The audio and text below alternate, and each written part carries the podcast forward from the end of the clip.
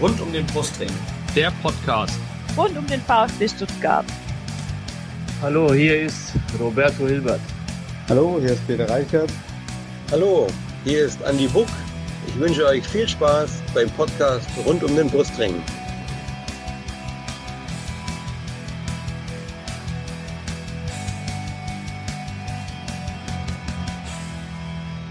Herzlich willkommen zum Podcast rund um den Brustring. Mein Name ist Yannick und im Vorfeld, bevor ich jetzt gleich richtig loslege, muss ich sagen, bei mir kündigt sich eine Erkältung an, deswegen der heute leicht nasale Ton bei mir.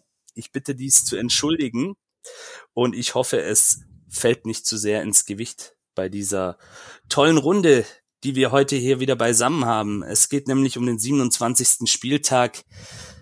Ja, das Spiel Bochum gegen den VfB Stuttgart. Der erste Auswärtssieg seit einer gefühlten Ewigkeit, seit dem Dezember 2021 in Wolfsburg. Die Älteren unter euch werden sich erinnern. Ja, schön war's. Ähm, ich hoffe auch an die Auswärtsfahrer, ihr seid alle wieder gut ähm, nach Hause gekommen, konntet noch ein bisschen Ostern mit euren Familien und Freunden feiern.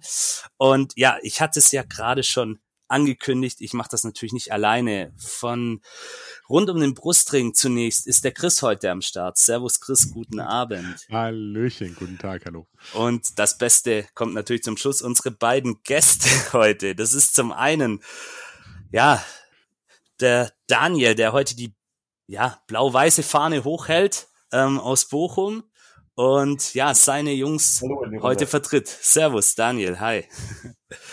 Genau. Und ihr findet ihn auch, das natürlich auch zur Info für euch, unter hoffmann-daniel auf Twitter. Ja, und dann haben wir natürlich auch wieder jemanden mit dabei, der den Brustring im Herzen trägt, nämlich der Tim. Und ihn findet servus, ihr, genau, Servus Tim, hi. Und ihn findet ihr unter weilemer-tim auf Twitter. So. Und bevor wir dann zu den aktuellen Themen rund um den VfB Stuttgart kommen, dürfen sich natürlich unsere Gäste kurz vorstellen und das darf der Daniel zunächst machen. Daniel, erzähl was über dich. Wie bist du zum VfL Bochum gekommen? Ja, hallo. Ich äh, bin der Daniel aus Dorsten, ähm, aber relativ in der Nähe von Bochum. Ähm, VfL-Fan bin ich schon so seit ungefähr 18 Jahren, würde ich sagen. Ähm, Stammplatz habe ich selbstverständlich in der Ostkurve, im Stehplatzbereich, wo so die, die richtigen VfL Bochum-Fans sitzen, äh, stehen, besser gesagt. die stehen natürlich. Ähm, ich hatte vorhin schon mal geguckt, wann ich eigentlich mein erstes VfL-Spiel gesehen habe, ähm, konnte aber irgendwie die Eintrittskarte nicht mehr wiederfinden. Ähm, die ersten Spiele, an die ich mich erinnern kann, sind aber definitiv äh, die Heimspiele gegen Schalke und gegen Dortmund, damals in der Bundesliga, äh, wo wir tatsächlich in der, in der internen Urpott-Tabelle, äh, wie wir sie gerne nennen, äh, auf Platz eins gelandet sind, also vor Schalke und Dortmund. Ähm, und ich muss tatsächlich dazu sagen, ich bin eigentlich eher äh, der Basketballer als der Fußballer. Also ich bin eher zufällig da hineingeschlittert, ähm, weil wir da bei uns im Heimatverein äh, einen sehr guten Basketballverein haben und der VfL Bochum ist ja auch äh, in der Pro A aktiv, zweithöchste Basketball-Bundesliga. Ähm, also insofern, Fußball ist, äh, ja, das, das konkurriert so mit dem Basketball. Also du bist breit aufgestellt, was die Ballsportarten ja, angeht. Ja, Sehr schön. Wunderbar. Ja, eine Basketballabteilung gibt's bei uns beim VfB leider nicht, aber wir haben ja zum Beispiel die MHP-Riesen Ludwigsburg hier um die Ecke. Also können wir gerne auch mal ein bisschen Werbung für machen. Sind ja relativ erfolgreich unterwegs in der Basketball-Bundesliga. Ja, ähm, vielen Dank, Daniel, für diesen kurzen Einblick in deine Fanpersönlichkeit. Und ja, Tim, du hast das Wort. Du darfst natürlich auch ein paar Sätze zu dir sagen. Ja, erstmal danke, dass ich hier sein darf, dass ich Gast sein darf. Ähm, zu mir, ja, ich bin, ich komme aus dem Kreis Böblingen, also quasi direkt, direkt Stuttgarter. Ähm, bin seitdem ich ja denken kann VfB-Fan. Mein erstes Spiel war, glaube ich, wenn ich es richtig weiß, 2008 gegen Leverkusen. 2-0 Heimpleite oder 0-3 irgendwie so auf jeden Fall. Also gleich erfolgreich reingestartet. Ähm, bin jetzt inzwischen auch in der Kurve direkt 35, direkt in der Mitte. Schau mir jedes Spiel an. Auch auswärts ab und zu mal dabei. Leider nicht in Bochum. Echt schade, aber dafür kann ich ja jetzt hier mal eine Stunde oder so über das Spiel reden. Deswegen, ich freue mich. Das ist ja auch was und sehr schön mal jemanden aus meinem Heimatlandkreis am Start zu haben. Ich komme nämlich aus Böblingen. Habe ich auch gelesen. Genau, ja. sehr gut. Ja, mein, mein Twitter-Handle verrät, aus welchem Dorf ich hier komme. Ah, aus Weil, ja, ja, ich dachte. Ja, ja. Sehr gut. Ja, wunderbar. Vielen Dank, Tim, für diese ersten Worte. Und ja, dann wollen wir mal gleich zum ersten Highlight der heutigen Folge kommen, nämlich der Quizfrage. So, jetzt muss ich hier den Günther Jauch machen und meinen Zettel holen. so, ihr dürft euch schon mal ein bisschen drauf vorbereiten. So, da haben wir sie. Und zwar springen wir ins Jahr 2007. Für VfB-Fans ein sehr besonderes Jahr, denn da ist der glorreiche Verein für Bewegungsspiele zuletzt deutscher Meister geworden. Ja, war eine schöne Saison. Und da gab es einen Spieltag, es war der vorletzte Spieltag in Bochum, 12. Mai. Wir gewinnen 3 zu 2 und stoßen damit das Tor zur Meisterschaft eigentlich so richtig auf. Und ähm, ja, wir wissen natürlich alle, wer beim VfB im Tor stand zu diesem Zeitpunkt, weil er hat mit einer Monsterparade Timo Hildebrand, der auch hier schon zu Gast war, ähm, uns da eigentlich die Meisterschaft festgehalten. Aber welcher Torhüter stand auf der anderen Seite? Bei den Bochumern im Tor. Ihr dürft. Wer stand? Da bin ich auf jeden Fall der falsche Ansprechpartner. Daniel, dann du als Experte. Ja, Jahreszahlen sind immer so eine Sache. Äh, 2007, ne? 2007, genau. Also wir reden von der Saison 2.6, 2.7.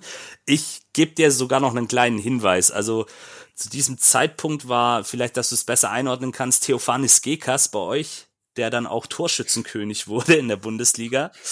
Ähm, und der Spieler, um den es geht, also der Torhüter, der hat letztes Jahr seine Karriere erst beendet.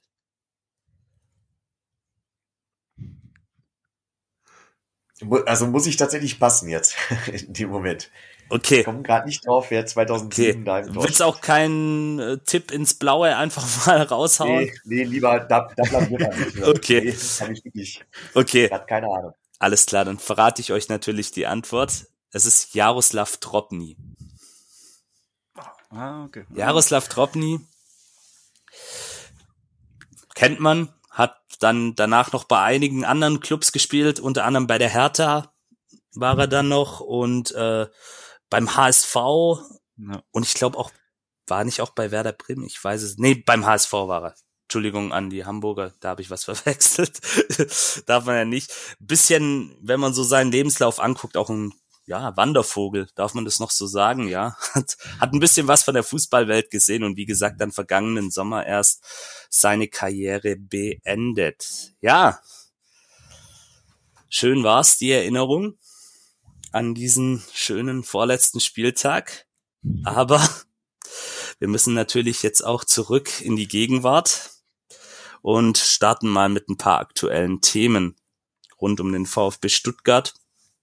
Und da ist zunächst ähm, am Sonntag fand natürlich neben dem Spiel auch eine Pokalauslosung statt. Da sind wir ja auch noch aktiv für das Halbfinale. Und das findet im Übrigen Kalender raus am 2. oder 3. Mai statt. Also die zwei Tage mal blocken. Und der Gegner, der uns zugelost wurde, unter anderem unter tatkräftiger Mithilfe von Thomas Hitzelsberger, ähm, das ist die Eintracht aus Frankfurt.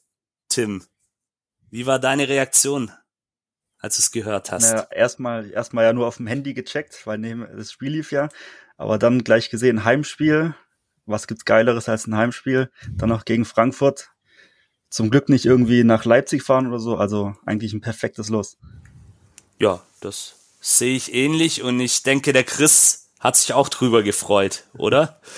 Ja, ist natürlich schön. Ich kann mich nur dran erinnern, die ganze Zeit mit, oh, keine Heimspiele im Pokal und was weiß ich was. Und äh, jetzt wieder also nochmal ein Heimspiel, vor allem im Halbfinale. Und Äh, ich denke sogar, dass Frankfurt von den ganzen da, wo noch dabei sind, mit das angenehmste los ist.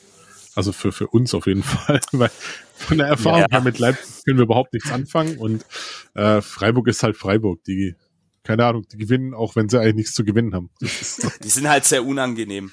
Das ist, ja, ja, das, die sind, glaube ich, in der aktuellen Verfassung dann jetzt auch mit dem Sieg über Bayern kommen die mit einem enormen Selbstvertrauen. Und bei der Eintracht, ja, hat man ja zuletzt auch gesehen, ähm, auch der Frank hat uns das ja erzählt, wo er dann hier bei uns zu Gast war, da kriselt's ein bisschen und die haben auch gerade ein bisschen Probleme mit einigen Spielern im Kader, die weggehen wollen. Jetzt hat ja Kamada auch gesagt, dass er gehen möchte, beziehungsweise wurde heute offiziell verkündet. Also tatsächlich immer noch ein starker Gegner, keine Frage, aber da können wir uns, denke ich mal, alle drauf freuen und volles Haus, Flutlicht, Pokal, Halbfinale gegen die Eintracht. Das klingt für jeden, der den Fußball im Herzen trägt, ganz, ganz vernünftig. Ja, dann kommen wir noch zu Sven Mislintat, unserem ehemaligen Sportdirektor. Der hat jetzt eine neue Arbeit gefunden und zwar in der niederländischen Hauptstadt bei Ajax Amsterdam. Ähm, Chris passt wie der bekannte Arsch auf Eimer, oder? ja, das auf jeden Fall. Ähm, gibt natürlich so ein paar Punkte, wo ich mich frage, ähm, ob er auch solche extrem Exklusivklauseln dort hat, wie bei uns. Das kann ich mir nämlich nicht vorstellen. ja. Und ich bin sehr, sehr froh, dass das Misslintat-Thema, oh, vielleicht kommt er ja zurück, oh, vielleicht könnte er im Sommer noch, dass das jetzt eigentlich äh, vom, vom, vom Tisch ist auch, weil er hat einfach auch jetzt einen Job und dass da diese von manchen Träumereien, Schrägstrich Spinnereien einfach auch jetzt mal ein Ende haben. Ähm, ich wünsche ihm da viel Erfolg. Ich denke, den wird er haben. Und ja, man wird mit einem Auge mal wieder immer wieder so ein bisschen rüberlinsen.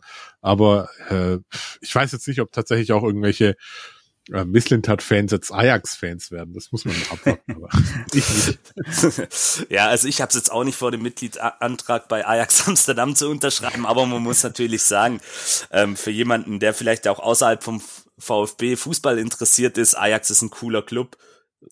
Traditionsverein, einer der bedeutendsten bedeutendsten Vereine in Europa. Das muss man einfach anerkennen. Die haben auch Maßstäbe gesetzt. Und ja, da passt er, wie ich finde, auch einfach gut hin, weil die setzen auch seit jeher auf ihre Jugend, haben eine tolle Jugendakademie.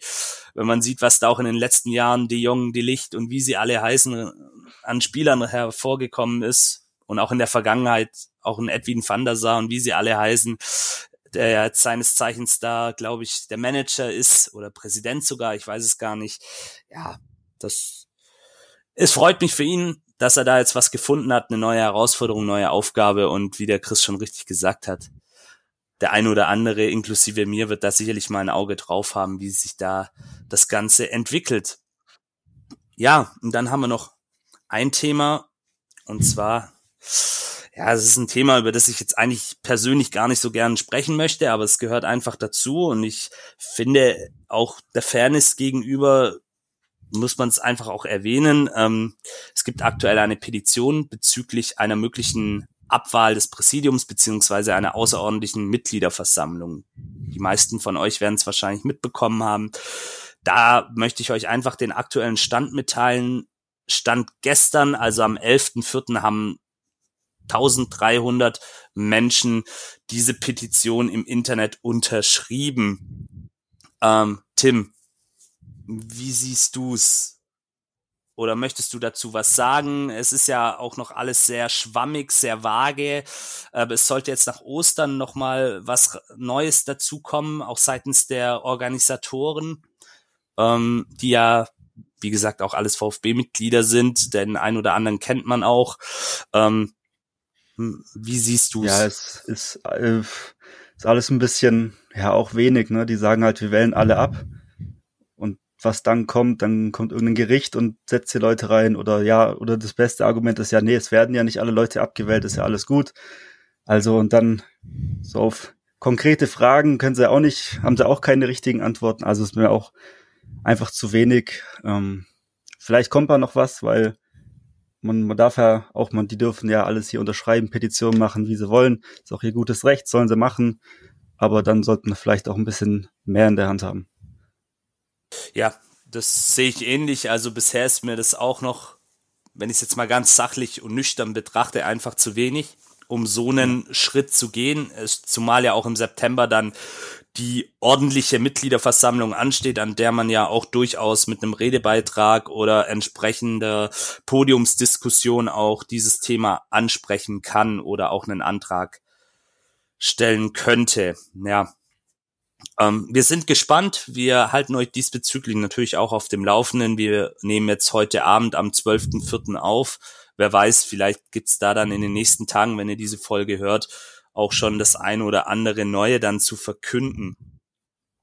Ja, und bevor wir dann jetzt mit dem Spiel ähm, starten, beziehungsweise mit dem Rückblick auf diesen Auswärtserfolg beim VfL Bochum, noch ein kurzer Werbeblock, wenn man das so sagen kann.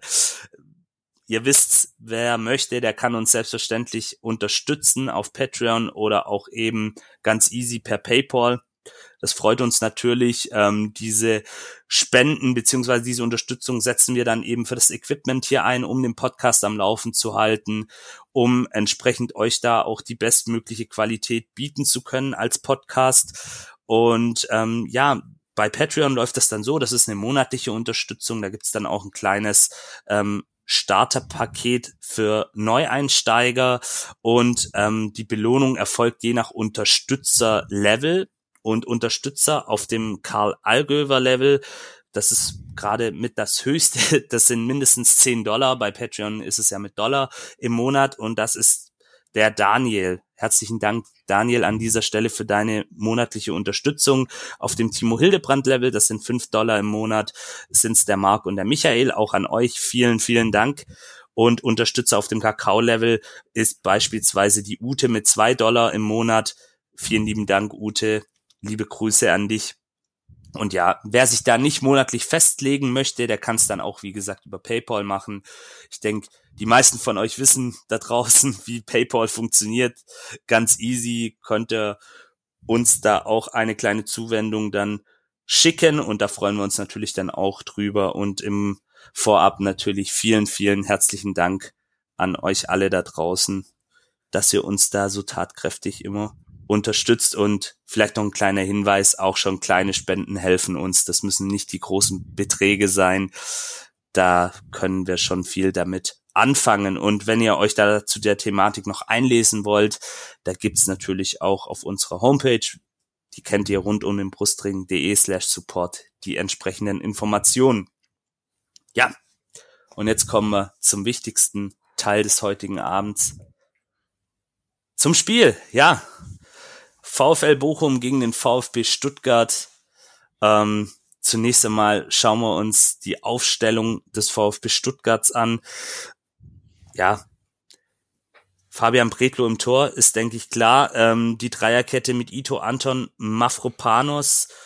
Ähm, dann als Wingback, wie man ja so schön sagt heutzutage, Borna Sosa, Wataru Endo und Atakan Karasor als ja Doppel-Sechs und Joscha Wanjoman als auf der rechten Seite rechts außen Wingback, dann vorne Chris Führig, so auf der halblinken Position Girassi natürlich als Stoßstürmer mit dabei und Enzo Mio, der Siegtorschütze aus dem Pokalspiel beim ersten FC Nürnberg, auch in der Startelf. Ähm, Gilles Diaz war nicht im Kader berücksichtigt worden von Sebastian Hoeneß. Ja, Chris, wie war deine Reaktion auf diese Aufstellung? Hast du damit gerechnet? Gerade auch, ähm, dass dann beispielsweise ähm, Atakan Karasor beginnen darf als, sage ich mal, rustikaler Spieler im Mittelfeld. War das für dich verständlich, nachvollziehbar? Ich sag mal, ich war erstmal froh. Also die erste Überraschung für mich war, als es hieß, im Vorfeld sind alle fit, wo ich auch gedacht habe, so, äh, ja, ich hege Zweifel, aber okay. Und ähm, dann zu sehen, dass, dass er mit Dreierkette spielen lässt, ist natürlich schon wieder dahin zurück, wo wir herkamen. Ähm, das ist für mich so das komplette Begraben wieder von der Labadia-Sache, was auch, ja, was ich sehr begrüße. Ähm, dass Anton hinten in der Zentrale besser aufgehoben ist als Rechtsverteidiger, sollte spätestens jetzt jedem klar sein. dass Sagadu aktuell nicht an den beiden anderen oder an allen drei vorbeikommt, ist vielleicht ein bisschen überraschend, aber ist ebenso. Ähm, und und äh, Wagnermann zu spielen zu lassen, finde find ich sehr gut, dass der mal ein bisschen Praxis da reinbekommt. Aber halt, du hast auf Karaso abgezielt. ähm, ja, jetzt habe ich viel Schwung geholt, um bei Karaso zu landen. Aber ich, ich, ich, ich sag, ich, ich, ich, ich fang's anders an. Äh, für mich wäre da die Alternative eventuell Haraguchi gewesen. Mhm. Ich glaube aber, dass du, dass das Ziel wirklich war, äh, die Mitte so, ja, dieses, dieses Chaos, wo, wo ja prognostiziert wurde von Bochum, dass das eben durch Karasor da eher noch zerstört werden kann.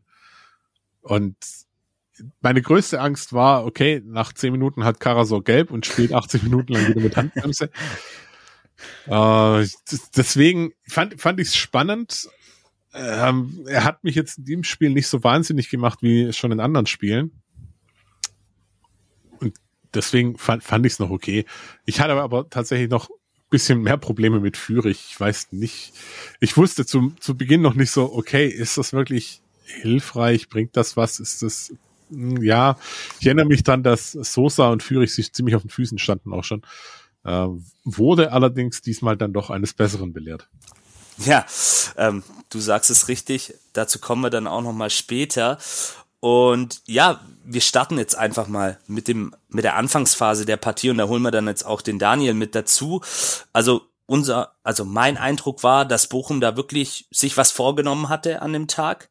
Ähm, die Stimmung war natürlich auch entsprechend bombastisch, wie eigentlich immer in Bochum. Das ist halt einfach dieser Hexenkessel, diese Enge im Stadion, diese Nähe der Zuschauer und äh, nachdem dann dieses Bochum von Herbert Grönemeyer wieder mit einer Leidenschaft ähm, vorgetragen wurde, hat man schon in den ersten, ich sag mal, fünf Minuten den Eindruck gehabt, ja, die Bochumer, die haben Bock. Äh, Daniel, war das auch dein Eindruck von deiner Mannschaft? Ja, also die ersten Minuten, äh, da war ich vollkommen von überzeugt. Ähm, das war so der, der gewohnte Kampfgeist, ähm, so die, die, das Spiel, was man halt so von Bochum erwarten würde. Ähm, jetzt halt kein groß ne, Tiki-Taka äh, hin und her spielen. Das kann Bochum nicht, das erwartet auch überhaupt keiner. ne, aber halt das, was man von Bochum erwartet, so den Kampfgeist, ähm, finde ich, hat man bis zum 1 zu 0 eigentlich gesehen. Ja, absolut. Und man hat es ja auch an der Körpersprache gemerkt von den Bochumern, die wollten, die wollten liefern, die hatten eine große Chance in diesem Spiel, sich wirklich aus diesem Abstiegskampf so ein bisschen auch abzusetzen. Und ja, beim VfB war so ein bisschen Nervosität spürbar. Ähm, Tim, hattest du da auch den Eindruck, dass gerade in der Anfangsphase bis zum 1-0 der VfB nervös ich, war? Ich würde ich würde es, glaube ich, nicht Nervosität nennen, weil ich glaube, man, also man, ich fand, man war schon auch griffig, auch schon bereit quasi. Da kennt man auch ganz anderes vom VfB in den ersten 15 Minuten, dass da erstmal noch ein Kaffee getrunken wird. Aber ich hatte schon das Gefühl, man will erstmal verteidigen. Auch Girassi stand auch manchmal echt 30 Meter vor dem Tor in der eigenen Hälfte und dann einfach mal Bochum machen lassen. Ja, mal gucken, was die machen, was die am Ball können und dann sich selber quasi über die linke Seite Chancen spielen. Also ich würde es nicht nervös nennen, sondern erstmal kontrolliert, erstmal gucken, um dann selber loszuspielen. Ja, wir können uns da, glaube ich, auf abwartend auch einigen. Ja, also einfach ja. mal gucken, was die Bochumer machen. Die Bochumer, wie gesagt, gleich eigentlich mit offenem Visier. Die wollten es einfach auch ihrem Publikum beweisen und von Minute zu Minute wurde dann der VfB eigentlich souveräner im Spiel und dann kam eben die 14. Minute, das 1-0 durch Hiroki Ito, ein wahrer Paukenschlag Und wie ist das passiert? Ähm, Chris Führig setzt sich auf links durch.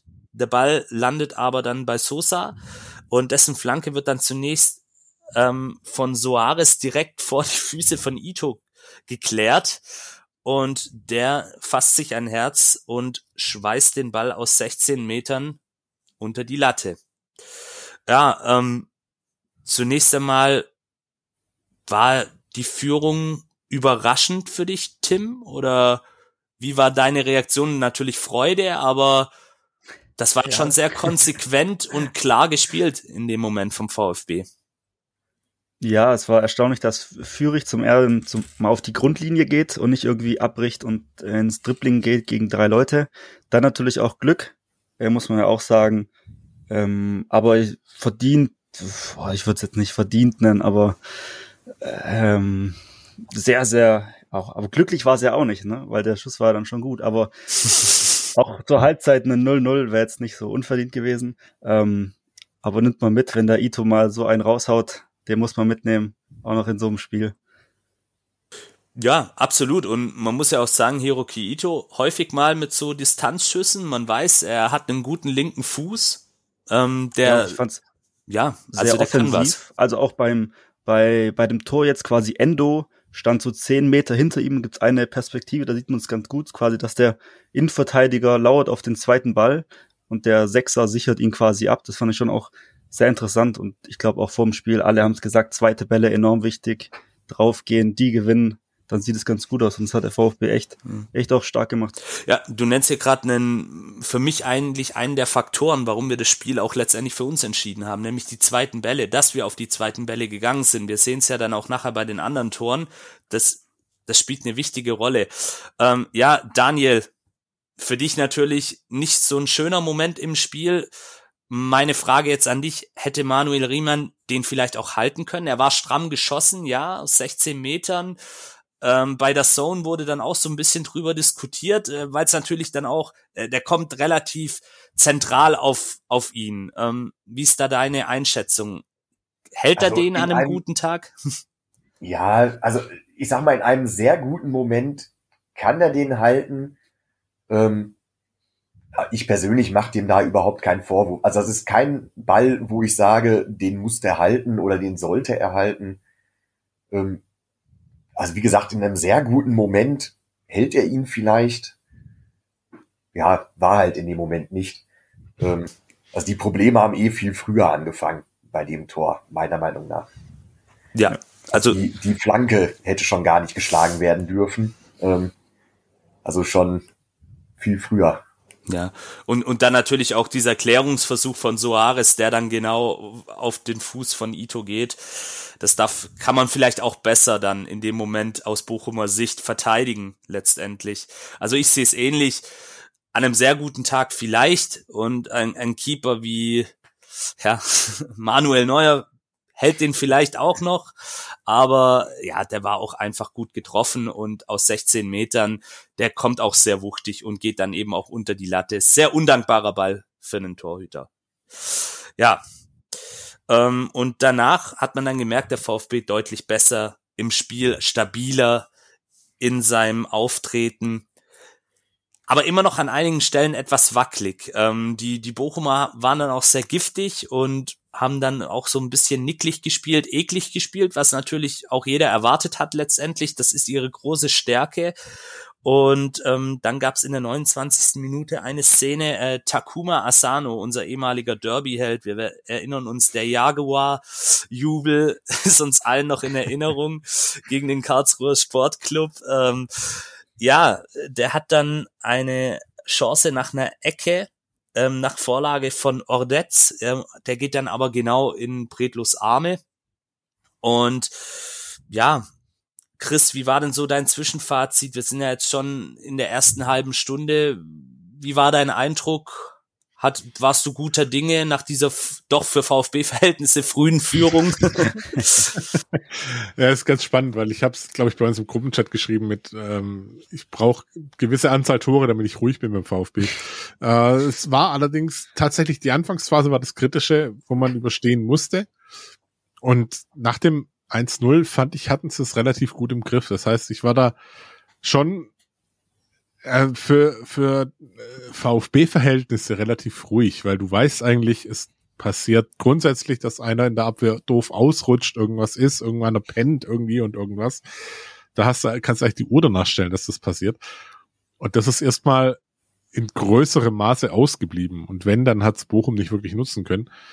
Und da war dann schon so, okay, die scheinen das gerade einigermaßen so im Griff zu haben und die Führung tut nicht mal schlecht. Ja. Hatten wir ja auch schon so. Oh, wir führen uns. Ja. Deswegen. ja. Und dein, dein Gefühl, dein Misstrauen hat dich ja dann auch nicht getäuscht. Also wir, wir kommen ja später noch dazu. Es wurde ja dann doch durchaus nochmal spannend. Und ähm, ja, so ähnlich habe ich auch gedacht. Äh, erste halbe Stunde, okay, sie sind gut im Spiel, aber es war eben nur ein 1-0. Und die Bochumer haben immer mal wieder angedeutet, dass sie das Spiel halt doch nicht her schenken möchten. Also sie haben dann immer wieder versucht, eben über dieses rustikale, robuste Spiel, und das meine ich jetzt gar nicht despektierlich, das ist ihre große Stärke. Und der Daniel hat es ja auch gesagt, sie kommen nicht so sehr über die spielerische Komponente, sondern eben eher übers Kollektiv. Und wie gesagt, dieses Stadion ist ein Hexenkessel und das gibt dann auch nochmal so einen Schub letztendlich. Und dann gab es auch in der 39. Minute oder um die 39. Minute herum Gelb für Anchi Art Anti Ace, ich hoffe, ich habe ihn jetzt richtig ausgesprochen, die Bochumer Münze.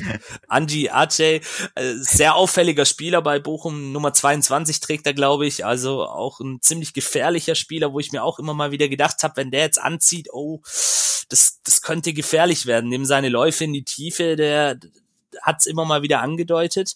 Nach Foul an Enzo Mios sieht er da die gelbe Karte und dann auch Girassi, weil er den Herrn Riemann beim Abschlag behindert. Äh, Tim, aus deiner Sicht diese gelbe Karte für äh, Girassi, die hat durchaus für Diskussionsstoff gesorgt, dann auch auf Twitter und sämtlichen anderen sozialen Netzwerken. Ähm, ich habe mich mal vor der heutigen Aufnahme noch mal kurz eingelesen ins Regelwerk. Tatsächlich ist die wohl, kann man die wohl geben, weil das wohl auch ein Stück weit mit dieser Verletzungsgefahr bei dieser Situation zusammenhängt. Wie siehst du es aus deiner Sicht, die gelbe für Girassi in dem Moment korrekt? Ja, ich glaube, Colinas Erben hat es auf Twitter geschrieben, dass es quasi ein Konter gewesen wäre und deswegen wegen Konterunterbindung und auch Verletzungsgefahr deswegen gelb. Äh, ich kann schon verstehen, also auch als Torwart, wenn ich da quasi den Ball rausschlagen will und plötzlich springt einer quasi von hinten rein, muss ich jetzt nicht haben, kann auch mal böse enden. Äh, natürlich ist es auch cool, wenn er dann den Ball wegschwitzt, ne? Ja, muss klar. Aber wenn das Regelwerk das so sagt, dann ist es natürlich vollkommen in Ordnung, da auch Geld zu geben. Ja, ähm, für mich war Girassi, also das meine ich jetzt auch durchaus positiv, eh ein Stück weit übermotiviert. Also der hatte wirklich Bock, da, der hat auch immer mal wieder die Jungs dann angetrieben und ja, wild gestikuliert und war vielleicht dann einfach auch in dem Moment ein Stück weit zu übermotiviert. Und ja, wie gesagt, laut dem Regelwerk ist es korrekt. Und ich denke, darauf können wir uns dann auch einigen. Das kann halt wirklich auch ganz, ganz böse enden, wenn er da genau in der Bewegung, wenn der Torwart den Abschlag durchführt, da den Ball wegspitzelt und es irgendwie blöd ineinander geht. Und das wollen wir dann einfach nicht, dass es da dann auch für ihn zu einer schweren Verletzung ja. kommt. Bitte nicht. Nee, absolut nicht.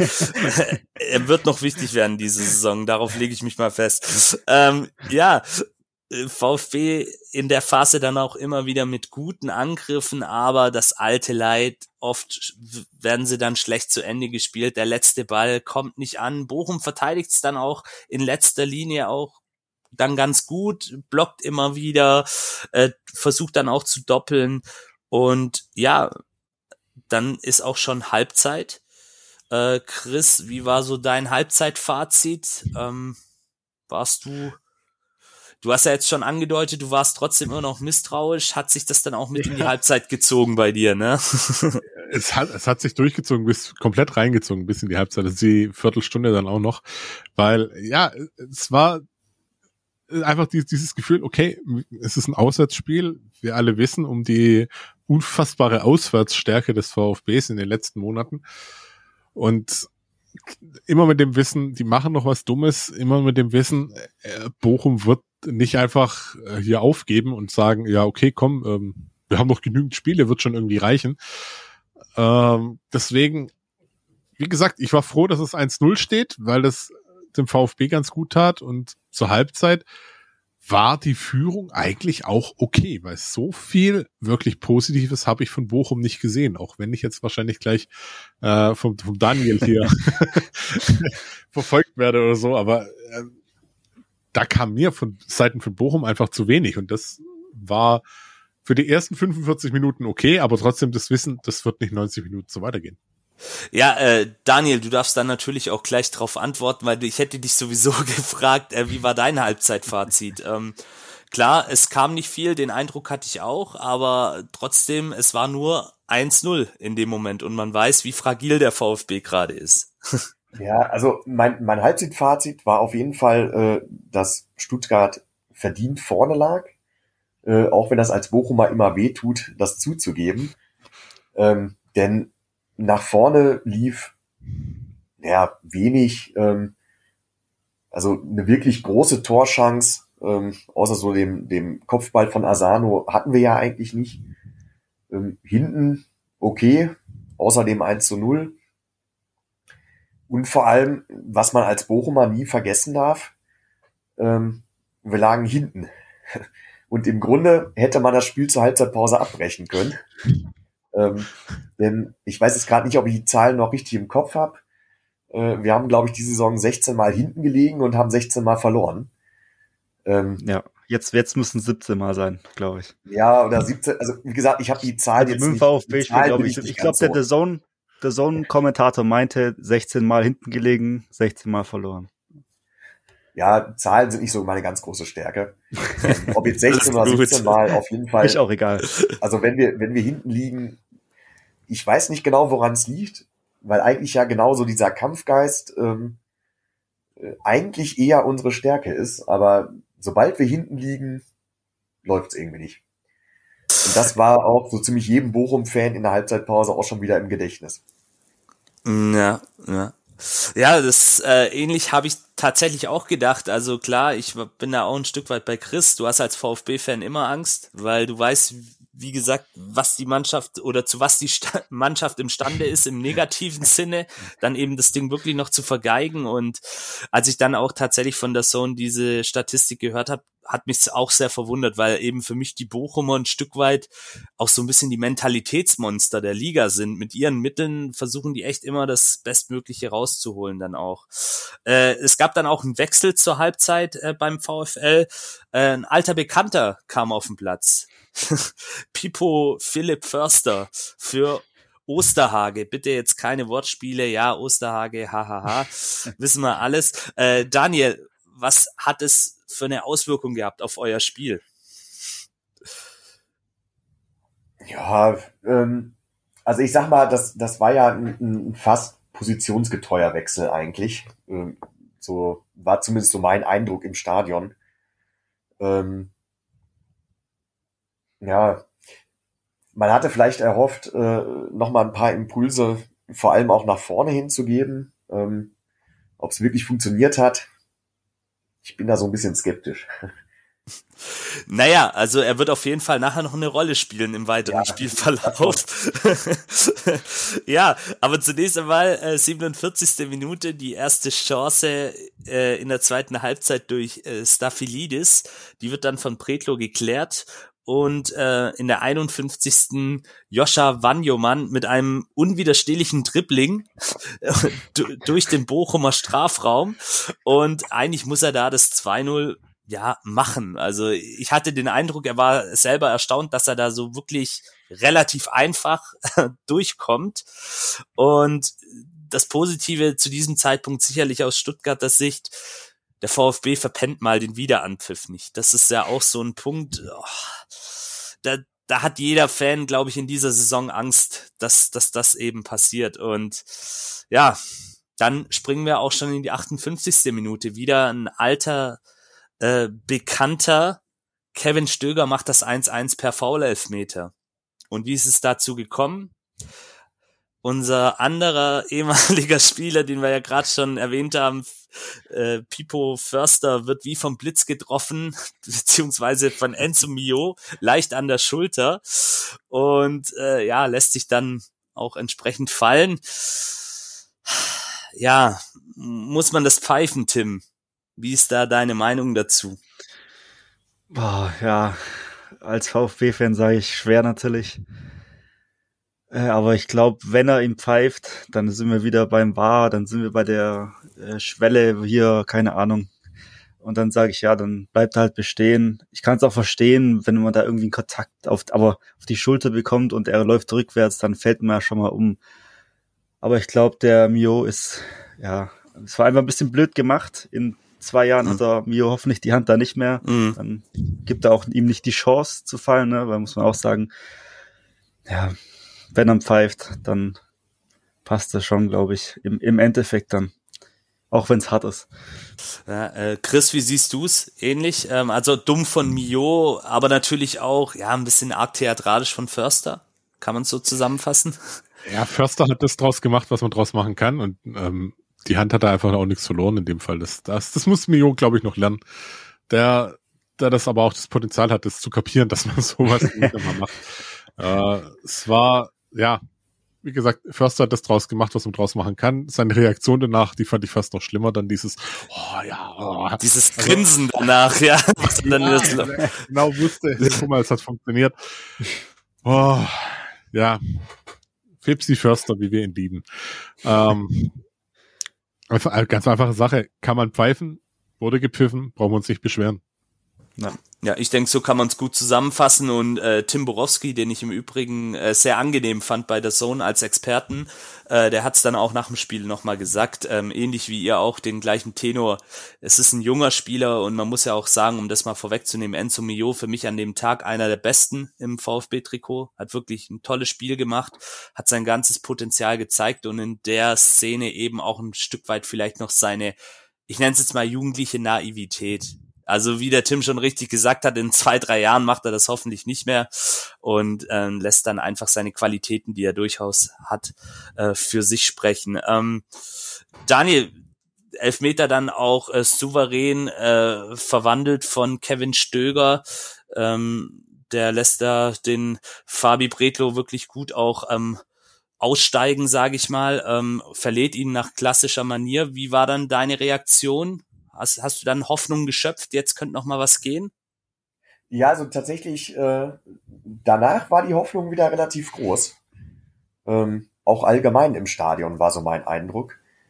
Ähm, also die war sowieso von der, von der Halbzeitpause an wieder deutlich größer, die Hoffnung. Äh, und vor allem auch deutlich besser die Stimmung als äh, Ende der ersten Halbzeit, war so mein Eindruck. Ähm, ja, ich könnte jetzt noch weiterreden, leider hielt es ja nicht allzu lange. ja, ja äh, also, du sagst es, perfekte also die, Überleitung. Die Hoffnung, ich muss, also ich muss gestehen, dass das Jubeln war kaum zu Ende, äh, da kam schon wieder die Ernüchterung. Ja, ja, äh, tatsächlich, ähm, ja, perfekte Überleitung, 60. Minute, 2 zu 1 durch Seu Girassi. Ähm, der VfB schüttelt sich kurz, ähm, die, Ju die Bochumer noch irgendwie im, im Jubel, Trau Traube gefa gefangen, man weiß es nicht. Ähm, Sosa kriegt eine Flanke, die zunächst nicht gut geschlagen war, zurück und schlägt den Ball dann mit dem Außenriss, wohlgemerkt, in den Fünferraum.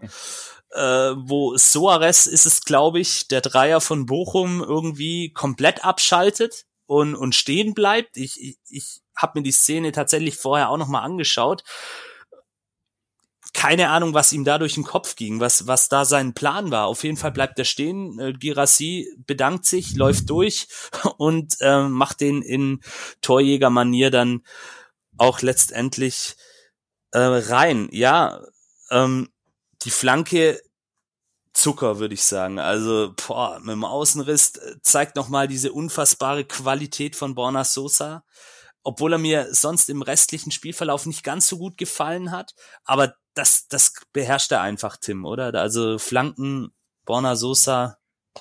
Ja, er ist, er ist in den letzten Wochen hat ihm auch natürlich der Zielspieler gefehlt da vorne drin. Ähm, aber ja, das, das kann er einfach. Inzwischen zieht er auch mal mit rechts ab oder flankt mit rechts, aber mit links natürlich immer noch wunderschön. Ähm, aber in der Mitte, ja, das ist natürlich Bochum, ich glaube, also Suarez, Masovic, der Innenverteidiger ja. und dann natürlich Riemann auch. Ich glaube, die drei kann man da alle nicht freisprechen von der Schuld. Aber Gyrassi muss halt auch erst stehen. Aber ich glaube, Gyrassi ist der Stürmer, der steht dann da auch. Nicht so wie andere VfB-Stürmer. ja. ähm, deswegen einfach war schön. Auch Reaktion gezeigt. Kennt man auch nicht so vom VfB, glaube ich. Ja. Normalerweise muss man Angst haben, dass man jetzt hier noch irgendwie 3-1 nach Hause fährt. Aber es war schon sehr wichtig. Ja, absolut. Du hast es eigentlich perfekt zusammengefasst. Girassi ist halt ein, ein Torjäger, der weiß, was er machen muss. Man sieht ja dann auch, wie er die Situation riecht, wie er dann kurz guckt und dann einfach durchgeht und genau weiß, wo der Ball hinkommt. Und ja, er hat uns letztendlich da auch gefehlt, beziehungsweise ein Spieler mit seiner Qualität. Da haben wir einfach aktuell nur ihn. Das muss man dann auch ehrlicherweise so letztendlich ähm, bilanzieren.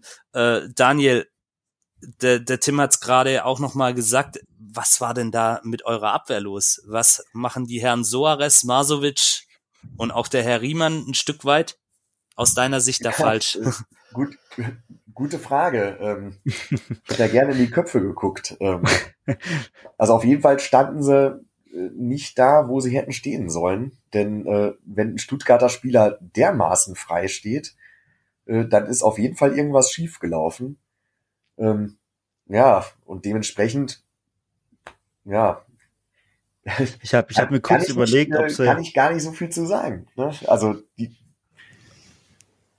zu viel Platz gelassen vom, Fall. vom Effet vielleicht. Das habe ich mir überlegt, dass quasi, weil der Ball kommt ja vom, mit dem Außenriss quasi zum Tor hin, ob sie das, ob sie gedacht haben, ja, der Ball dreht weg vom Tor, der ist wieder mit links von Sosa geschlagen, klassisch dreht sich weg vom Tor und plötzlich geht er auf der anderen Seite vorbei, aber gefühlt, ah, da kam man nicht, da kam man gar keine Reaktion. Das war schon. Ja, vor allem Suarez bleibt halt stehen, anstatt der mitläuft, ja, weil in der ersten Situation deckt er Girassi noch gut und dann bleibt er plötzlich stehen und lässt ihn durchlaufen und und hebt dann die Arme. Das das war dann für mich ein bisschen. Also ich habe auch schon überlegt, ob er ob er vielleicht gedacht hat, dass da irgendwer im Abseits steht oder so, aber ja, also das ist echt, also ziemlich dämlich gewesen auf jeden Fall. Also die Situation, das hätte nicht sein müssen. Ja, absolut. Also aus Wurde, Bochumer Sicht. Stuttgart sehr einfach gemacht. Ja, definitiv. Ja. Aber wie gesagt, äh, Girassi äh, antizipiert das dann natürlich auch gut ähm, und er hat uns einfach letztendlich gefehlt. Wir haben es gerade auch nochmal gesagt. Und ja, dann stand es 2 zu 1 und dann kommt auch schon die 62. Minute. Äh, der VfB wie entfesselt. Äh, ich habe gedacht, oh, was ist jetzt passiert? Ist es mein VfB oder habe ich jetzt aus Versehen umgeschaltet? Ich weiß es nicht. ja, äh, 3 zu 1 durch unseren Neu-Nationalspieler Joscha Wanjomann. Und ja, auch wieder ein bisschen kurios aus Bochumer Sicht. Äh, Riemann, ja, den Namen nennen wir heute sehr, sehr oft, äh, fliegt unter einer Flanke von Enzo Mio durch die im ersten Moment auch nicht so wirklich gut aussah, aber da habe ich nämlich gerade schon wieder äh, anfangen wollen zu schimpfen. Und irgendwie segelt er dran vorbei. Und ja, äh, letztendlich ist es dann so, dass Joscha Wanjomann mit dem Kopf äh, da ist und davor, wie gesagt, ähm, das muss man vielleicht auch noch erwähnen, dieses äh, Dreiecksspiel an der Außenlinie zwischen Mio, also vor der Flanke zwischen Mio und Sosa in aller feinster Tiki-Taka-Manier, wo auch schon von Bochum relativ wenig Reaktion kam und wie gesagt dann eigentlich eine Flanke, die im ersten Moment nicht gut aussah, weil sie eigentlich zu weit war aus meiner Sicht und ja, Joscha Wanjomann nachdem Riemann vorbeigesegelt ist mit dem Kopf da und es steht 3 zu 1 für den VfB. Drei Tore innerhalb von fünf Minuten, ein kleines Spektakel im Ruhrstadion. Äh, ja, ich denke, wir sind uns alle einig, klarer Torwartfehler von Manuel Riemann an der Stelle. Da können wir ihn jetzt tatsächlich nicht mehr freisprechen. Da, den muss er irgendwie haben, da segelt er auch dran vorbei und ich glaube, er weiß es dann auch selber, dass, dass der auf ihn geht. Ähm, ja, und zwei von Ex-Trainer Bruno Labbadia verschmähte unmittelbar daran beteiligt, Chris. Wie, wie bewertest du denn beide, Enzo Mio und Joscha Wanjomann? Ähm, also Wanjomann wirklich mit, mit Licht und Schatten in dem Spiel. Super, dass er das Tor gemacht hat. Ich glaube, das wird ihm richtig nochmal Auftritt geben. Ähm, das dass er jetzt auch mal so ein bisschen beim VfB ankommt. Ich habe nämlich da noch echt das Gefühl, der ist noch gar nicht so richtig angekommen. Der steht zwar oft mal auch, also stand auch schon öfters da, war damit doch vernetzt, war dann Ding. Ähm, ich, ich fände sehr gut, wenn der jetzt wirklich da in so einen kleinen Lauf reinkommt, dass er da einfach auch Selbstvertrauen tankt und feststellt, okay, ich kann eigentlich auf dem Level auch mitgehen. Und ähm, Jo ist halt ein Spieler, der durchaus das Talent kann. Also er so komplett verschmäht von, von Labadia, weiß ich nicht. Er war ja schon dann, er hat ihn ja, also Labadia hat ja Mio schon so ein bisschen, äh, ja, dies, dieses öffentlich dann auch mal hingestellt und gesagt, ja, da muss mehr kommen. Und viele werden natürlich jetzt mir da ziemlich sicher widersprechen, aber eventuell war da vielleicht auch was dran, was sich der Miyoda auch zu Herzen genommen hat. Und ähm, hat ein gutes Spiel gemacht, kann sicherlich da auch äh, durch, durchaus äh, jetzt nicht der Unterschiedsspieler überhaupt werden, aber der kann wahrscheinlich auch mal eine gute Idee haben. Und das könnte uns noch sehr, sehr, sehr helfen in den nächsten Wochen. Ja, also er könnte so ein Spieler sein für die besonderen Momente am Ende des Tages. Wer weiß, also er, er deutet es an und man merkt auch an seiner Körpersprache, er hat jetzt auch ein bisschen Selbstvertrauen getankt und wir können, denke ich, wirklich, wie du schon richtig sagst, gespannt sein, was da noch kommt. Mhm.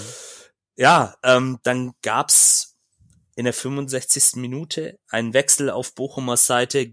Gerrit Holtmann kam für Staphylidis. Äh, Daniel, aus deiner Sicht die Auswirkungen auf, aufs Spiel, aufs, auf den weiteren Spielverlauf? Ja gut, also ist natürlich ein klassischer Wechsel. Wenn du mit zwei Toren hinten liegst, äh, wechselst einen offensiven für einen defensiven Spieler ein. Ähm, noch dazu ist Holtmann ein, ein relativ schneller Spieler, wo man die Hoffnung haben könnte, dass er äh, die Stuttgarter vielleicht hin und wieder mal in Bedrängnis bringt auf den Außenbahnen. Ähm, ja, so den wirklich großen Effekt habe ich wieder bei den meisten Wechseln in diesem Spiel eher nicht gesehen.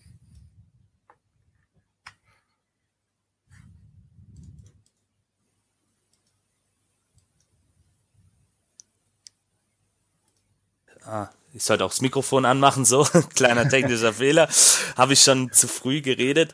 Es gab dann ähm, auch nochmal einen Wechsel auf Stuttgarter Seite, Genki Haraguchi für Enzo Mio und äh, Luca Pfeiffer für Sehu Girassi. Bei Girassi muss man, denke ich, nochmal dazu sagen, er kommt aus einer schweren Verletzung und Sebastian Hoeneß hat es ja auch im Vorfeld in der Pressekonferenz angedeutet, er kann noch nicht die vollen 90 Minuten gehen.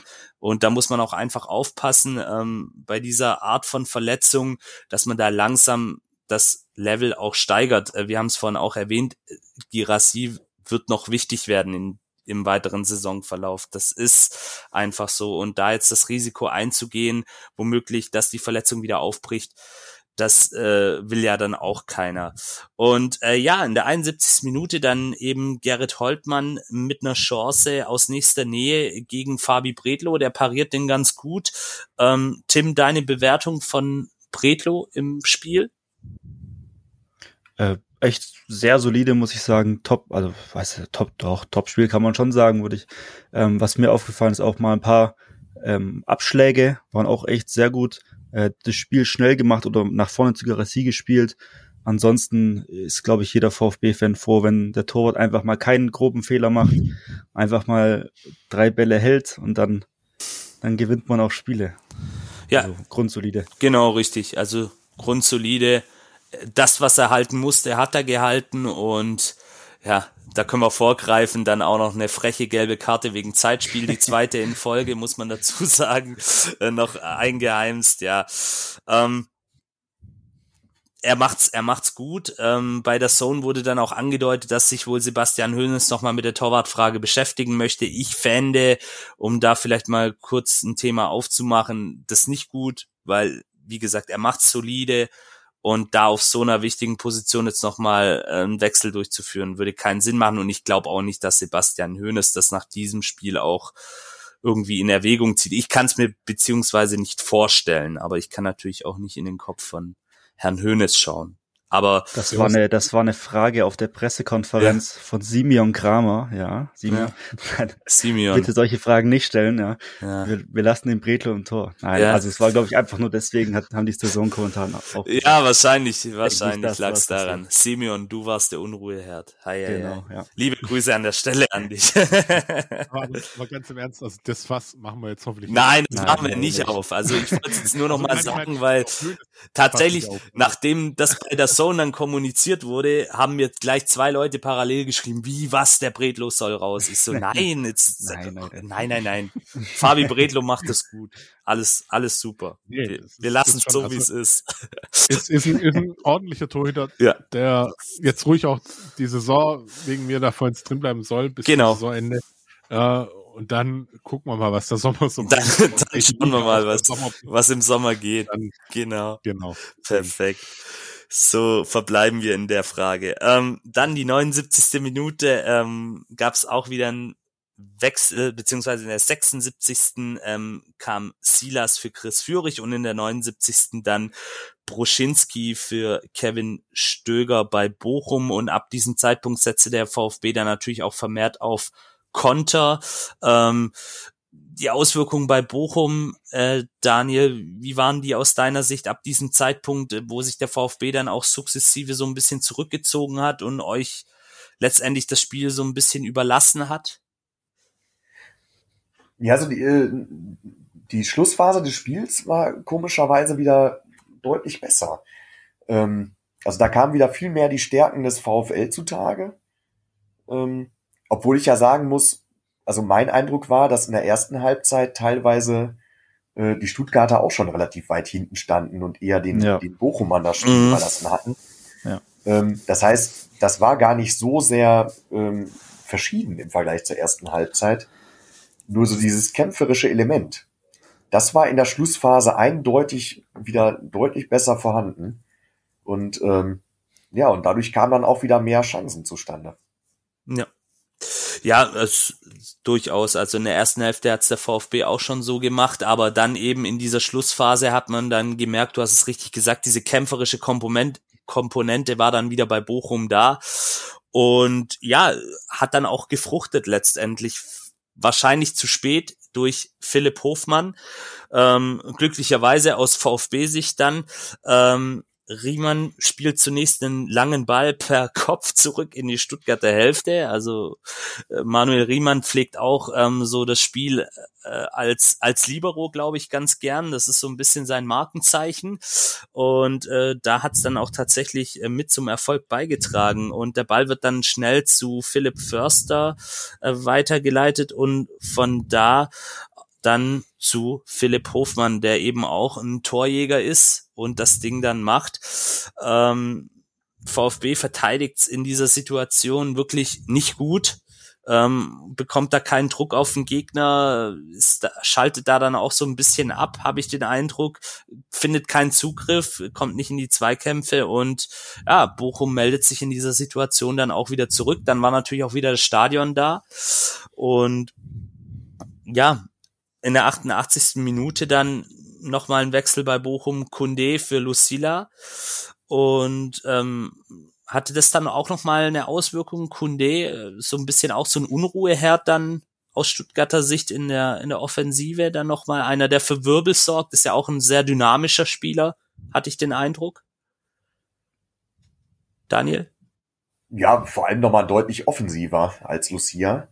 Also Lucia ist halt eher derjenige, der hinten noch mal ein bisschen absichert und Kunde ist eher noch mal der, der ähm, halt nach vorne spielt und vor allem körperlich halt auch ein sehr, äh, ein sehr starker Spieler, der dann auch in Zweikämpfen im Strafraum, ähm, wenn dann mal die hohen Bälle kommen oder so, da auch jederzeit reingehen kann. Ja, absolut. Also das war dann einfach auch noch mal alles so ein bisschen auf eine Karte gesetzt, all in gehen, das ist klar ähm, aus Bochumer Sicht war es sicherlich auch nachvollziehbar, dieser Wechsel dann. Ähm, ja, 90. Minute, Silas mit einem schönen Solo. Da sieht man dann auch wieder, was ihn letztendlich stark macht, diese Dynamik, diese Schnelligkeit. Also äh, geht da an den Bochumern ein Stück weit vorbei wie an Slalomstangen. Aber dann sehen wir halt auch wieder so ein Stück weit vielleicht seine größte Schwäche, das ist nämlich der Abschluss. Ähm, er scheitert letztendlich an Riemann, der den Fuß rausstellt. Natürlich auch gut pariert in der Situation. Aber ja, den muss er eigentlich machen und letztendlich dann auch den Sack zumachen. Äh, in der 93. Minute kommt dann noch Don Axel Sagadou für Borna Sosa, eben auch um bei den Kopfballduellen da nochmal eine Bank hinten zu haben. ähm, hat sich dann in der einen oder anderen Szene auch nochmal bewährt. Äh, klärt dann auch nochmal kurz vor Schluss einen Kopfball, äh, beziehungsweise eine Flanke per Kopf. Und ja, dann wird's auch nochmal kurz hitzig. Ähm, in der 95. Minute gibt's äh, Gelb für Mafropanos und Lucila nach einer Rudelbildung vor der Bochumer Bank, ähm, nachdem Soares äh, Dinos Mafropanos auch so ein Stück weit abräumt. Ähm, da dann auch der Schiri nochmal kurz im Fokus. Äh, ganz allgemein gesehen, Chris, wie bewertest du Frank Willenborg an diesem Tag? Ähm, ganz, ganz schwierig. Also anfangs fand ich es durchaus interessant, wie er die Mannschaften machen lässt. Gefühlt hat das Spiel dann echt aus der Hand gegeben und äh, souverän ist anders. Ich glaube, er hat vieles dann versucht oder vieles von dieses typische mit ich hole mir meine Autorität zurück durch Strafe äh, und dann halt durch gelbe Karten und das ist einfach lächerlich gewesen. Also gerade die die die Rudelbildung, also das fand ich schon, äh, was das Soares mit mit Mafropanos gemacht hat, der hatte mir ja schon noch mal wirklich eine mitgegeben da dann beim rausfliegen und dass sich den Mafropanos das nicht gefallen lässt. Okay, ähm, dass da noch ganz andere Dinge hätten passieren können bei diesem Rudelbildung, pff, das steht auch mal außer Frage. Mm, ich glaube, mm. an der Bochumer Bank gab es auch noch mal Gelb und das sich was. Also da war dann schon Feuer drin. Äh, und das allerdings auch da mal als Widerspiegeln, da wurde mir mal wirklich gezeigt, hey, die Mannschaft lebt wirklich noch. Die ergibt sich jetzt, also der ja. VfB Bochum, klar, die kämpfen da bis eigentlich bis zum Ende, aber dass der VfB tatsächlich mal am, am Leben ist und das einfach auch reinbringt, was wir eigentlich, glaube ich, oder was die meisten von uns einfach wollen, dieser Einsatz und dieses, Verzeihung den Ausdruck, diesen Arsch aufreißen bis zum Ende. Und das kam da bei mir mal an.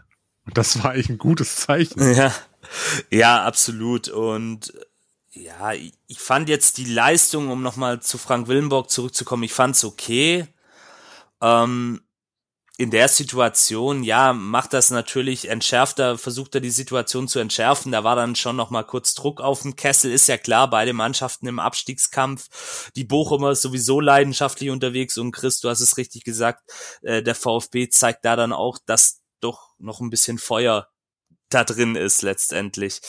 Ähm, ja, dann in der 97. Minute auch ein Stück weit nochmal so ein Hinweis, Indiz dafür, äh, nämlich dieses Zeitspiel, was wir vorhin ja schon erwähnt hatten, wo dann auch Bredlo so ein bisschen schelmisch grinst. Ähm, ja, ja, kann man, würde wahrscheinlich jeder in der Situation so machen. Ähm, ich denke, das ist dann auch verständlich ein Stück weit und die gelbe Karte natürlich da dann auch berechtigt. Da brauchen wir, glaube ich, auch nicht drüber diskutieren. Äh, ja, und dann war der erste Auswärtssieg tatsächlich im Sack. Äh, ja, die mitgereisten 2700 Fans waren's im Gästeblock. Äh, Gästeblock war voll.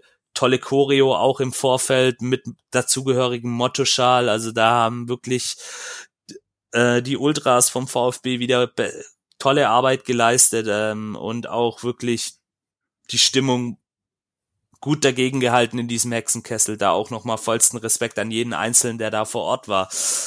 Ähm, schauen wir uns mal an, wie das Spiel dann letztendlich auch auf Social Media wahrgenommen wurde.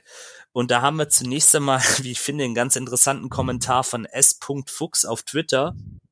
At, ähm, Carla Kolumna soll es wahrscheinlich heißen, 2904, äh, der uns beglückwünscht. Also er schreibt Glückwunsch, ganz schwach von uns, typischer VfL, Aufbaugegner, gut gespielt von euch. Mal sehen, was gegen den BVB geht. Das scheint ein User zu sein, der auch ähnlich wie der Daniel den VfL im Herzen trägt. Also liebe Grüße dann auch an dich, lieber S. Fuchs. Der Name kommt mir auch irgendwie bekannt vor. Wahrscheinlich warst du auch schon mal Gast bei uns. Ich weiß es nicht. Ich komme gerade nicht drauf. Aber auf jeden Fall liebe Grüße an dich. Und cool, dass du da auch mit uns dann interagierst. Dann haben wir noch den Ed Peso 1893, der schreibt, Kampf angenommen, immer wach gewesen, unnötigerweise noch gezittert, aber verdient gewonnen. Bochum aber auch erschreckend schwach zu Hause. Äh, ja, verdient gewonnen, kann man, denke ich, auch so unterm Strich unterschreiben. Man hätte sich allerdings auch nicht beschweren dürfen, wenn da vielleicht dann doch noch das 3 zu 3 fällt, weil Bochum dann wirklich in den letzten Minuten nochmal alles nach vorne wirft und wir wissen selber, wie es laufen kann in solchen Spielen. es kann dann halt doch noch der Lucky Punch aus Bochumer Sicht fallen. Von daher vielleicht dann am Ende hin noch ein glücklicher Sieg, aber wenn man diese Phase gerade in der ab der 60. Minute betrachtet und auch die erste Halbzeit sicherlich auch verdient für den VfB dann. Ähm, die Thea Brusinski hat uns einen netten Avatar noch geschickt, ein Jubel-Avatar.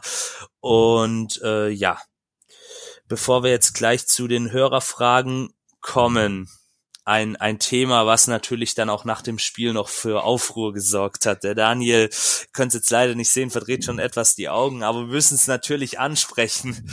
Ähm, Endlich die wichtigen Themen. Die richtig wichtigen Themen, genau. Also als ich dann mir dann auch die Nachberichterstattung von der Zone angeschaut habe, kam es plötzlich zu einem ja spontanen ähm, ja, geschockten Ausruf seitens des Zone-Kommentators, der sagt, oh, hier geht's jetzt auf der Bochumer Tribüne ziemlich ab. Und dann dachte ich zunächst, okay, vielleicht irgendwelche Fans, die aneinander geraten sind. Aber dem war nicht so, nämlich Manuel Riemann, der in dem Spiel ja durchaus auch eine Rolle gespielt hat, um es mal vorsichtig auszudrücken, äh, gerät beim Verlassen des Spielfeldes, man muss vielleicht dazu sagen, schon nach Abpfiff war er sehr emotional aufgeladen, hat dann auch, glaube ich, noch die gelbe Karte gesehen, wenn ich es richtig gesehen habe, ähm, weil er da den Schiri ziemlich angegangen ist. Und beim Verlassen des Spielfeldes gerät er mit einem beziehungsweise zwei Fans aneinander und es wird dann auch richtig handgreiflich. Es kursieren diverse Videos in den sozialen Netzwerken da dazu. Ähm, ich möchte jetzt auch nicht zu sehr irgendwie äh, interpretieren. Ich war nicht dabei. Es sind wohl, es gab dann auch ein Statement äh, vom VfL da dazu. Es sind wohl auch Beleidigungen gegen seine Familie gefallen. Äh, Daniel, vielleicht möchtest du es kurz in ein, zwei Sätzen einordnen oder einfach auch hier unserer Hörerschaft mal deine Sicht der Dinge mitteilen zu diesem ja, Vorfall? Also ich sag mal, äh, von der Ostkurve aus habe ich das zwar gesehen, aber selbstverständlich nicht gehört, was da für Worte gefallen sind. Ähm, also nach allem, was ich so mitbekommen habe, äh, ja, wie du gerade schon sagtest, sind da wohl einige Beleidigungen gefallen, äh, die wohl auch höchstpersönlich auch in Richtung seiner Familie gewesen sind.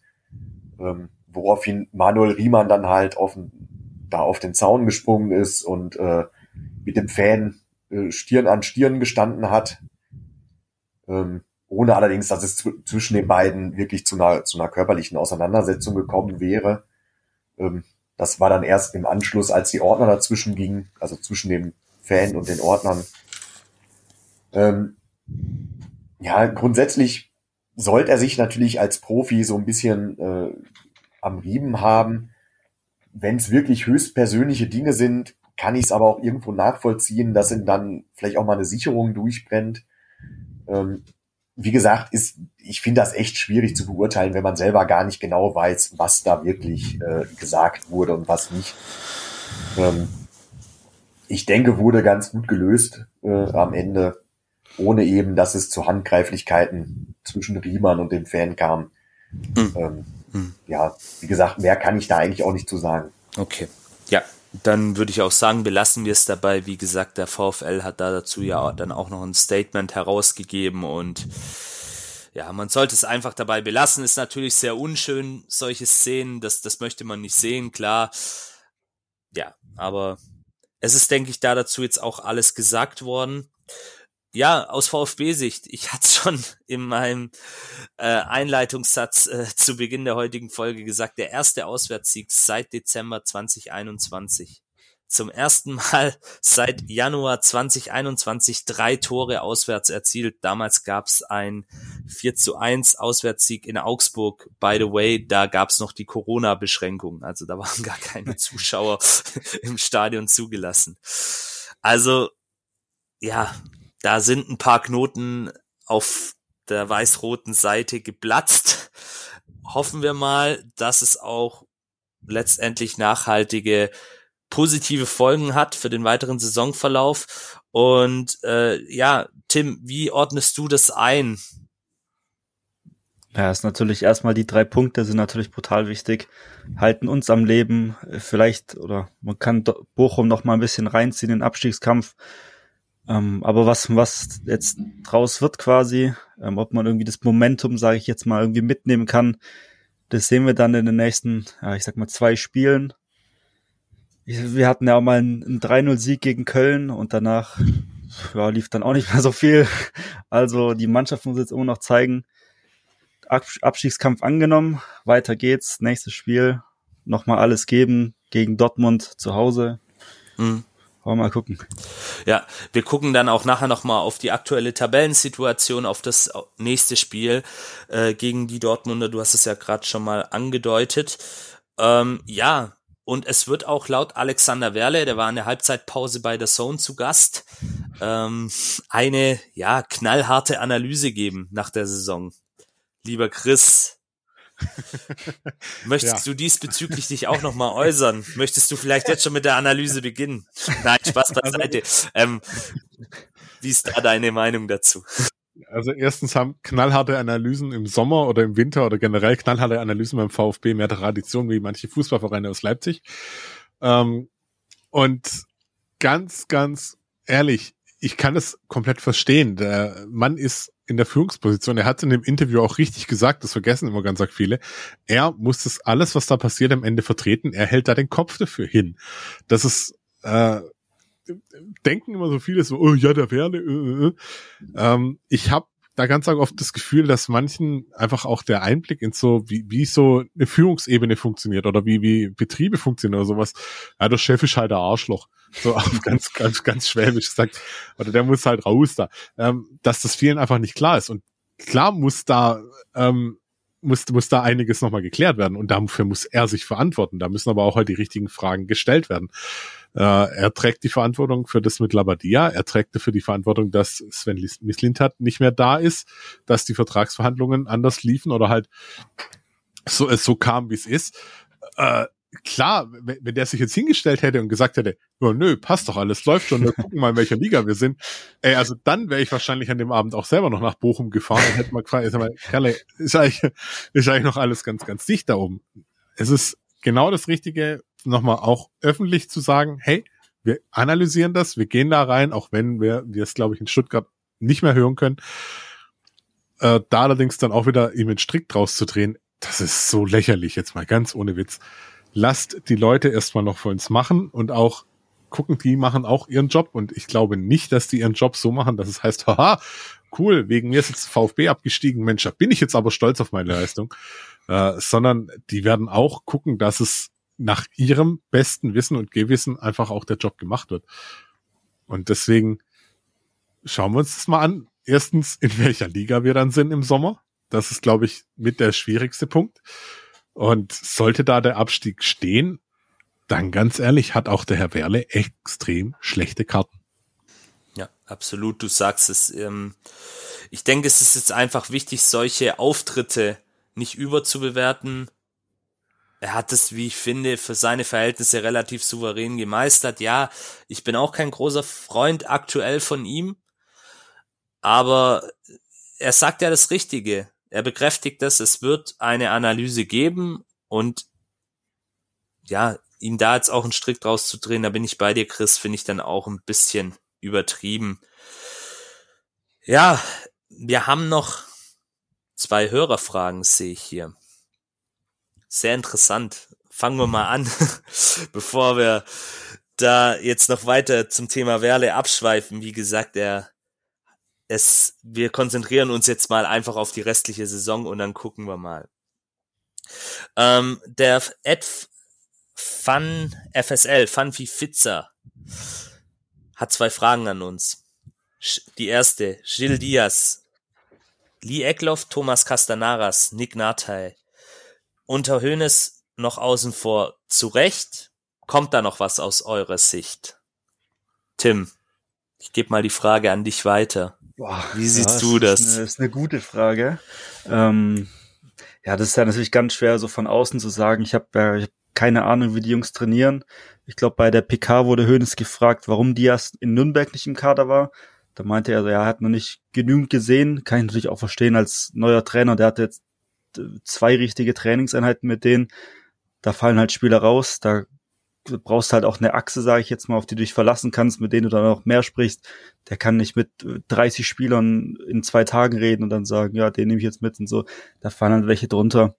Ähm, aber witzig, ich hatte mit, einem, mit meinem Kollegen, der ist Portugiese, gestern geredet über Diaz. Und meiner Meinung fehlt auch einfach sein, sein Platz jetzt in dem System, sage ich jetzt mal, von Hoeneß. So als rechter Flügel, der nach innen zieht. Da ist eben, sehe ich zumindest keinen wirklichen Platz, deswegen fällt er raus. Und dann die anderen, äh, Eckloff, Castanaras, Nate, Nate auch jung, Castanaras, Eckloff auch alle jung. Lass die mal trainieren, lass die mal zweite spielen auch bei den zwei. Ähm, und dann Schauen wir mal. Aber ich glaube jetzt auch nicht, dass die jetzt im Saisonendsport noch eine große Rolle spielen werden. Da werden wir die gleichen 14, 15 Mann sehen, die es richten müssen. Ja, ähm, man darf ja auch nicht vergessen, Lee Eckloff auch schon unter Labadia und auch unter Matarazzo mit keinem leichten Stand. Ähm, da weiß man natürlich auch nicht, woran liegt's. Ähm, sind es noch Nachwirkungen von der Verletzung? Sind es disziplinarische Gründe, die ja auch schon mal in der Öffentlichkeit äh, thematisiert worden sind. Und ähm, ja, Thomas Castanaras, auch noch ein junger Spieler, den man jetzt vielleicht auch nicht in dieser Drucksituation verheizen möchte, wobei ich mir bei dem tatsächlich auch wünschen würde, ihm vielleicht mal ja in einem Spiel zu sehen, weil das, was ich bisher von ihm gesehen habe, mir eigentlich ganz gut gefallen hat und ich glaube, da könnte auch noch was kommen. Aber wie gesagt, da auch vielleicht noch mit ein bisschen Geduld und Gil Diaz, da setze ich auch mal ein dickes Fragezeichen dahinter. Ich glaube auch, äh, da bin ich bei Tim, dass er in das aktuelle System einfach nicht reinpasst. Aber wer weiß, vielleicht bekommt er im Saisonendspurt noch die Chance, sich zu zeigen. Ich, ich würde da tatsächlich abwarten. Ja. Also ja. gerade bei, bei Gil Diaz und so. Klar, Castanaras würde ich auch jetzt erstmal sagen, okay, sammel mal noch und noch mal ein paar Spielminuten, genau. dass der Spiel hat. Narte würde ich nie abschreiben, der ist immer da, wenn ja. er gebraucht wird. Und Gil Diaz, ich darf nur mal ganz kurz erinnern, ähm, in der Winterpause war der große Gewinner Pascal Stenzel. Sie ist ja. der große Gewinner Pascal Stenzel. Der hat genau wie viele Spiele gemacht dann? Klar, er war dann verletzt, aber wie viele Spiele hat er gemacht? Und deswegen ist dieses, oh ja, der ist jetzt aber richtig und der jetzt gerade nicht. Ich würde abwarten. Also Sebastian Hönes hat ja gesagt, er musste jetzt erstmal entscheiden, er musste dann auch harte Entscheidungen treffen und dadurch, dass jetzt mal alle fit sind, ja, also, unglaublich. und man halt auch nur eine gewisse Anzahl mitnehmen kann, ja, dann nimmst du halt die mit, wo du halt wirklich äh, positionsgetreu auch noch was, was mit anfangen kannst. Und deswegen, ich würde Gil Diaz noch nicht abschreiben. Ja, absolut, so sehe ich es auch. Also da, es sind noch ein paar Spiele und wer weiß, vielleicht wird er noch wichtig werden als Option von der Bank es ist wahrscheinlich auch ein Stück weit gegnerabhängig. Ähm, wir gucken uns gleich an, auf wen der VfB noch in der nächsten Zeit treffen wird im Saisonendspurt. Warten wir ab. Und wie gesagt, mit Castanaras und auch mit Lee Eckloff da vielleicht auch noch mal ein bisschen geduldig sein. Das sind junge Spieler, die vielleicht auch noch mal ein paar Spielminuten in der U21 brauchen, um dann letztendlich auch die Wettkampfhärte final zu erhalten. Ähm, dann haben wir noch eine zweite Frage, die finde ich fast noch spannender. Ähm, ja, wie wird er denn jetzt ausgesprochen, unser neuer Nationalspieler? Also, wir sprechen von Joscha Wanjoman. Es gibt dazu einen Spielervorstellungsbeitrag äh, in unserem Blog. Ähm, und da hat die liebe Tanja uns ein bisschen mit Informationen diesbezüglich versorgt. Äh, die Tanja ist eine nette Pod Podcasterin, Bloggerin ähm, aus, aus der HSV-Ecke und war auch schon hier zu Gast und sie hat uns verraten, dass man ihn tatsächlich Wanjomann ausspricht. Jetzt ist es natürlich so, dass man oft im Fernsehen hört Wagnumann und es gibt wohl auch diverse Videoausschnitte, wo er selber Wagnumann sagt. Ähm, Ja, dürft ihr euch jetzt aussuchen. So würde ich jetzt mal die Frage beantworten. Ähm, außer einer von euch weiß da mehr. Ich nenne ihn jetzt mal so, wie es die Tanja uns verraten hat, weil sie das auch sehr ausführlich begründet hat und ich vertraue da mal einfach ihrer Expertise. Wie gesagt, außer einer von euch weiß da mehr. Ansonsten nennen wir ihn einfach nur Joscha. Ich, ich, ich würde es halten, ja, genau. wie der Steffen das so schön auch hatte, dass wir ihn einfach Jambalaya mal nennen. Jambalaya, genau.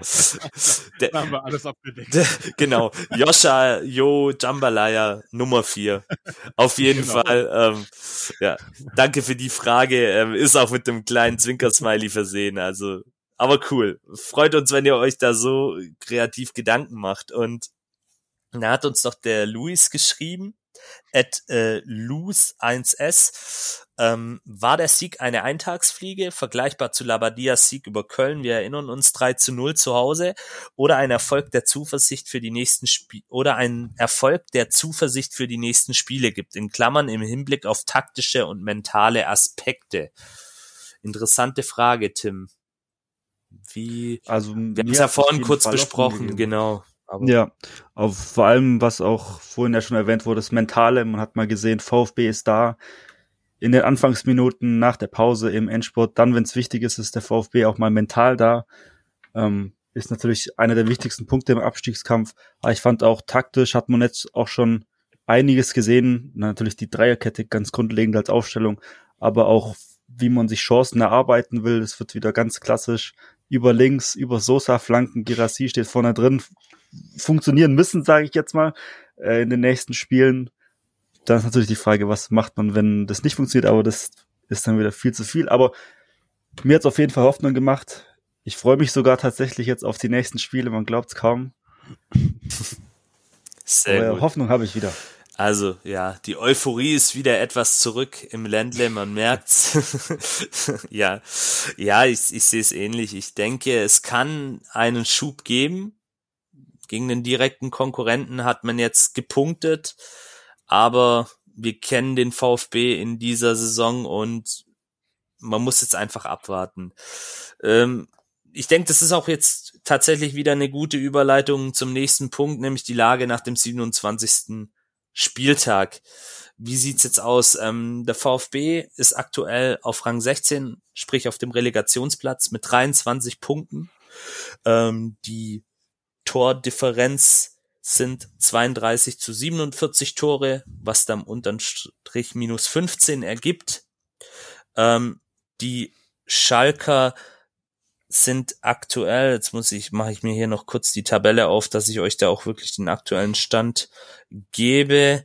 Ähm, dann fangen wir nämlich, genau, die Schalker aktuell durch die Niederlage bei der TSG Hoffenheim auf dem letzten Tabellenplatz mit 21 Punkten und einem Torverhältnis von minus 29. Ähm, Hertha BSC auf dem vorletzten Tabellenplatz Rang 17 mit 22 Punkten und einem Torverhältnis von minus 19. Ähm, gegen die Hertha spielen wir ja dann auch noch und der VfL Bochum durch die Niederlage und zeitgleich dem Sieg der Hoffenheimer auf den Rang 15 abgerutscht mit 26 Punkten, immer noch drei Punkte vor dem VfB und allerdings einem Torverhältnis von minus 30. Um den Daniel da auch noch mal mit reinzuholen. Wie siehst du die Lage aktuell im Keller? Ihr seid ja immer noch auf einem Nicht-Abstiegsplatz mit drei Punkten Vorsprung, aber im Hinblick auch auf eure nächsten Gegner, wie ist da dein Bauchgefühl? Also, eigentlich ist mein Bauchgefühl relativ positiv nach wie vor. Ähm, wir hatten gegen Schalke auch schon mal eine ziemlich ungünstige Niederlage erlitten. Ähm, Im Anschluss kamen zwei Siege und Unentschieden heraus. Auch gegen Gegner, wo man das nicht hätte erwarten können. Also ich bin optimistisch, ähm, dass die Mannschaft da eine Reaktion zeigt. Ist natürlich jetzt der nächste Gegner auswärts bei Union Berlin, ist natürlich alles andere als günstig. Ähm, also da könnte durchaus was leichteres äh, oder hätte was leichteres bei rausspringen können. Mhm. Ähm, Können wir so aber bestätigen. Ich denke schon, dass nach wie vor äh, alle Karten drin sind. Vor allem, man darf nicht vergessen, äh, und das betone ich ganz gern, vor der Saison haben gefühlt 99 Prozent aller Experten gesagt, ach, VfL Bochum, Absteiger Nummer eins, mit dem Kader keine Chance. Ähm, ja, wir haben gezeigt, eine Chance haben wir durchaus. Und äh, aktuell sind wir ja, wie du gerade sagtest, sogar noch 15. Ähm, also wie gesagt, ich bin da optimistisch, dass da auch noch was drin ist bis zum letzten Spieltag.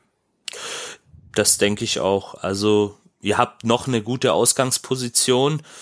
Äh, Die Hoffenheimer, des der Vollständigkeit halber natürlich noch auf Rang 14 mit einem Torverhältnis von minus 9 und 28 Punkten, haben sich jetzt natürlich so ein bisschen aus diesem Strudel herausgekämpft, aber ich glaube, die sind auch noch nicht durch. Ähm, bei Augsburg und Köln bin ich mal noch gespannt, ob tatsächlich einer von den beiden noch damit reinrutscht.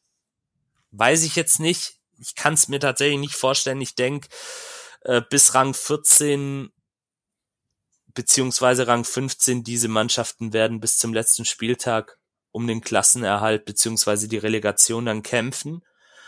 Und man hat ja auch gesehen, wie schnelllebig die ganze Geschichte ist. Letzte Woche, beziehungsweise vorletzte Woche waren wir noch die Deppen.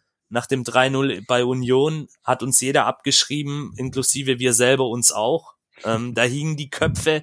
Jetzt ist die volle Euphorie da, auch natürlich mit diesem Los im DFB-Pokal, was zusätzlich dann auch nochmal irgendwie jetzt die Träume von Berlin wach werden lässt. Also da nehme ich mich auch nicht raus. Da habe ich mich heute auch schon im Büro beim Tagträumen erwischt. Sorry, Chef, wenn du das jetzt hörst, aber ja, ist halt so. man, man klammert sich da dann halt fest. Ja, aber das Wichtige wird eben sein. Und da sind wir uns, denke ich, heute alle einig, dass unsere Teams die Klasse direkt halten werden. Und wir gucken uns mal das Restprogramm des VfB Stuttgarts in dieser Saison an. Jetzt am kommenden Samstag, ihr wisst alle, gibt's das Heimspiel gegen Borussia Dortmund. Dann am Freitag darauf ein Flutlichtspiel auswärts beim FC Augsburg, da dann auch noch mal gegen einen, ich sag mal in Anführungsstrichen direkten Konkurrenten die Chance Boden gut zu machen. Da bin ich live vor Ort übrigens. Ja, ich auch, ich auch. tatsächlich. Ja. Ei, ei, ei. Mehr, durch, mehr durch Zufall in einem neutralen Block. Oh, oh, oh, oh, Chris, da muss ich aber zurückhalten. Ja, das Spiel ist tatsächlich auch ausverkauft, das weiß ich. Also das wird auch sehr, sehr stimmungsvoll werden. Ja. Und da werden sicherlich auch einige VfBler wieder am Start sein. Dann am Samstag, den 29.04. gibt's ein Heimspiel gegen Borussia Mönchengladbach. Dann am 2. oder 3. Mai, wie gesagt, wir wissen es jetzt noch nicht, Stand 12.04. Ähm, finden die Pokal-Halbfinalspiele statt. Äh, unser Spiel dann gegen die Eintracht aus Frankfurt zu Hause. Dann am Samstag, den 6. Mai, das wahrscheinlich, ja, entscheidende Spiel in dieser Saison, auswärts bei der Hertha aus Berlin. Dann Sonntag, den 14. Mai, nochmal ein Heimspiel gegen Bayer 04 Leverkusen. Dann Sonntag, den 21. Mai um 15.30 Uhr ein Auswärtsspiel beim FSV Mainz 05, die aktuell auch in sehr bestechender Form sind. Und dann am letzten Spieltag, das wissen wahrscheinlich auch schon einige von euch, gibt's ein Wiedersehen mit Pellegrino Matarazzo und der TSG aus Hoffenheim zu Hause. Ja, spannendes Restprogramm. Da ist noch viel drin. Wir spielen, wie gesagt, noch gegen, ja, zweieinhalb direkte Konkurrenten oder eineinhalb direkte Konkurrenten, wie ihr es auch nehmen wollt. Ähm, dann eben mit Dortmund, Gladbach, Leverkusen zu Hause drei Gegner mit enormer spielerischer Qualität, auch wenn die Gladbacher zuletzt so ein bisschen in der Krise waren. Und dann am letzten Spieltag das Duell gegen die TSG aus Hoffenheim. Das mal grob zusammengefasst, der Fahrplan für die nächsten Tage und Wochen. Jetzt schauen wir aber auf den nächsten Gegner, Borussia Dortmund. Aktuell Tabellenzweiter, noch voll drin im Kampf um die Meisterschaft mit 56 Punkten, einem Torverhältnis von 29 zu 36 Toren und zwei Punkten hinter dem FC Bayern München da könnte es vielleicht sogar in dieser Saison wieder einen Meisterkampf geben oder so etwas ähnliches. Nachdem jetzt die Bayern am gestrigen Tage auch ziemlich auf den Sack gekriegt haben bei Manchester City, darf man da gespannt sein, wie sich das da entwickelt. Dortmund, wie gesagt, auf jeden Fall noch mit Chancen da, eventuell sich den Titel dieses Jahr zu holen. Ähm, und in diesem Jahr sind sie auch tatsächlich in bestechender Form, was die Bundesliga angeht.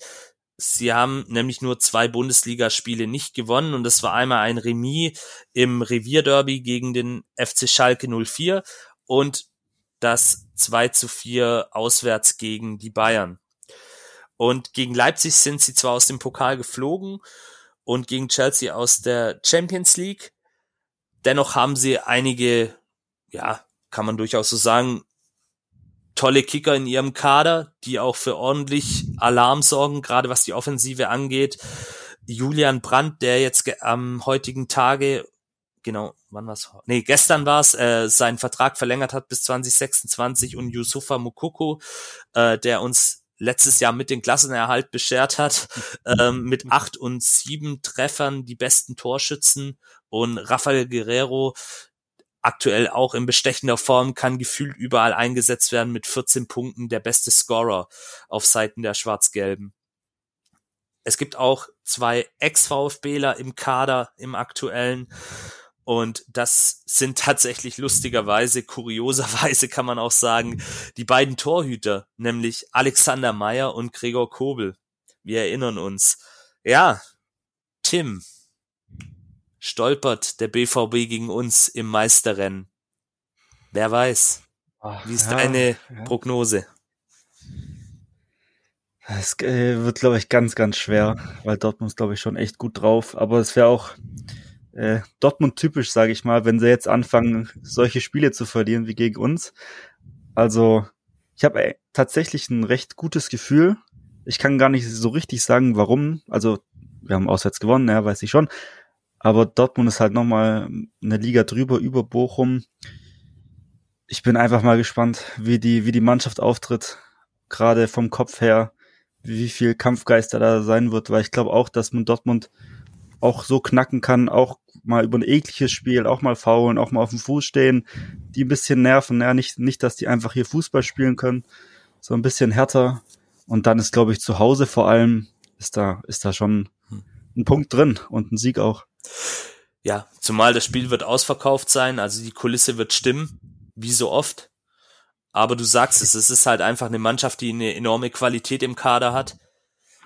Ja. Die verzeihen dir keine Fehler. Und bei allem Respekt vor Bochum, es wird ein schwierigeres Spiel werden, sicherlich. Also die Defensive muss stabiler stehen und die Chancen, die du bekommst, die musst du dann halt auch nutzen am Ende des Tages. Äh, Chris, wie ist deine Einschätzung vor dem Spiel? Siehst du eine Chance? Ähm, also ich sag mal so, Dortmund hat eine Chance, dieses Jahr Meister zu werden und da sie es immer wieder irgendwie dann doch noch schaffen, dass es nicht werden, wäre das ein extrem guter Zeitpunkt, am nächsten Wochenende damit Ja. oder jetzt am kommenden Wochenende damit anzufangen. ähm, wenn du es so auf dem Papier siehst, müsste uns Dortmund aus dem eigenen Stadion schießen. Ich hoffe nicht, dass es so kommt. Da steht, stolpert Dortmund gegen uns. Ich gebe ein deutliches hoffentlich. das ist doch schön. Also, man sieht, ein wenig Euphorie, ein wenig Selbstbewusstsein ist da, aber Ja, es wird du, schwer. du musst halt sehen, du musst halt sehen, diese Punkt, wenn, nur mal angenommen, der VfB braucht wirklich, um in der Liga zu bleiben, brauchen sie jetzt auch mal so wirklich unerwartete Punkte. Ja, ja. Und das wäre so ein Spiel, wo keiner damit rechnet und du holst dann vielleicht trotzdem da irgendwas. Und das kann dann, ja. Der, der VfL Bochum hat es vor ein paar Wochen vorgemacht, gegen RB Leipzig 1-0 gewonnen. Also man sieht, es ist möglich, wenn man mit der richtigen Mentalität, mit dem ja, Willen auch an die Sache rangeht, dass man dann eben auch eine vermeintlich auf dem Papier stärkere Mannschaft schlagen kann. Vor allem im eigenen Stadion. Ja, wir, haben, wir haben letztes Jahr gegen den BVB unseren Klassenerhalt perfekt gemacht. Also, Ein, eine epische Partie, ja, ja, man erinnert sich. ja, also der Daniel kann davon Lied singen und warum nicht? Wir sind gespannt. Ich werde im Stadion sein und ja, gucken wir mal, was, was, was drin ist am Ende des Tages. Ausfälle gibt's zumindest keine. Aktuell hat sie, alle Spieler sind an Bord. Was es dann vielleicht auch letztendlich Sebastian Hoeneß bei der ein oder anderen Personalentscheidung auch ein Stück weit schwer macht. Das darf man vielleicht, ihr habt es vorhin ja auch schon mal erwähnt gehabt, nicht unter den Tisch fallen lassen. Ja, dann noch mal kurz zu unserem Tippspiel, wie es da aktuell aussieht. Ähm, da führt der JR mit 347 Punkten, dahinter der Powerschwabe mit 333 Punkten und der Dane mit 331. Ja. Dann kommen wir noch mal zum letzten Werbeblock der heutigen Folge und da geht's dann um das Thema Bewertungen. Das heißt, wenn ihr uns beispielsweise auf Apple Podcasts eine Bewertung gebt, hilft uns das in der Sichtbarkeit, dass uns auch andere VfB-Fans besser finden können und Rezensionen werden dann auch natürlich vorgelesen. Dieses äh, ja, Feature gibt es jetzt auch bei Spotify, wenn ihr es noch nicht mitbekommen habt. Da funktioniert das mit den Sternchen, also gibt uns da gerne auch eine Bewertung ab, hilft uns dann auch dort in Sachen Sichtbarkeit und Auffindbarkeit. Ja, weiter sagen, dass es uns gibt, die gute alte Mund-zu-Mund-Propaganda können wir natürlich auch im Jahr 2023 immer noch gut gebrauchen. Leuten erklären, was ein Podcast ist. Ich weiß nicht, ob das im Jahr 2023 noch irgendwie ein Thema ist. Wenn doch, macht's bitte, wenn ihr dann auch beispielsweise am Samstag im Karlseck in der Schwemme oder sonst wo seid, im A-Block, B-Block, unter Türkheimer Kurve, gegen gerade. Die Haupttribüne ist ja aktuell immer noch im Neuaufbau. Sagt's den Leuten, dass es uns gibt und dass man ruhig mal bei uns auch reinhören kann. Dann schauen wir noch auf unsere anderen VfB-Mannschaften und da natürlich zunächst mal auf unsere Frauen. Die sind aktuell gut unterwegs in der Tabelle, sind Zweiter von 14 Mannschaften mit 31 Punkten und 6 Punkten Rückstand auf den TSV Neunstein. Äh, das nächste Spiel findet am kommenden Sonntag statt beim TV Derendingen. Das ist in der Nähe von Tübingen.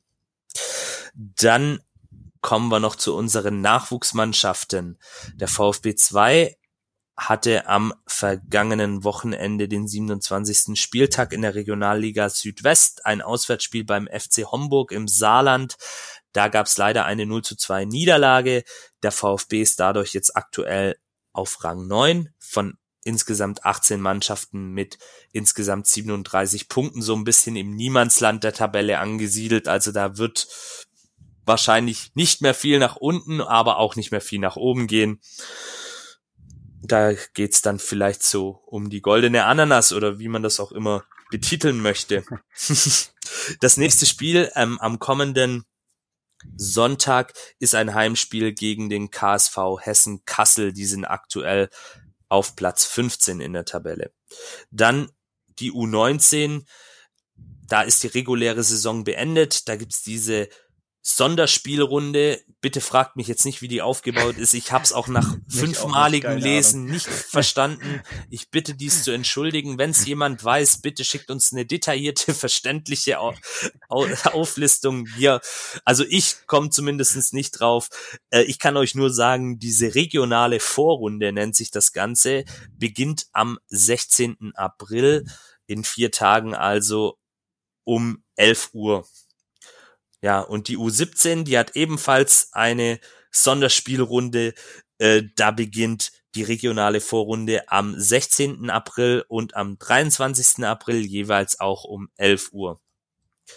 Dann schauen wir noch auf unsere Lone Army, auf unsere Leihspieler.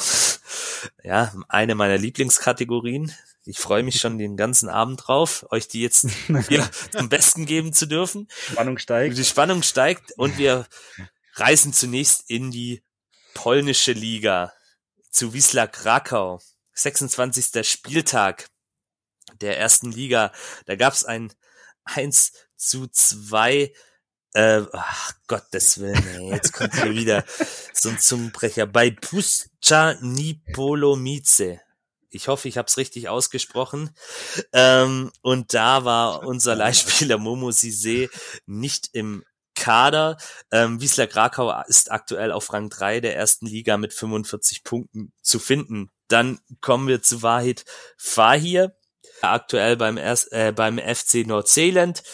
24. Spieltag der dänischen Superliga, da findet aktuell eine Finalrunde der Top 6 Mannschaften untereinander statt. Also sehr interessantes Modell, was ja auch mal ähnlich in Deutschland angedacht war. Ähm, da gab es einen 2 zu 1 Sieg gegen Brøndby und da wurde Wahid Fahir nach 68 Minuten ausgewechselt. Nordsjælland ist aktuell Tabellenführer der Superliga mit 46 Punkten.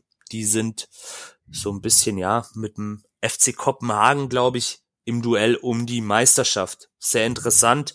Kann man vielleicht mal ab und an auch über diverse Sport-Apps mal reinschauen.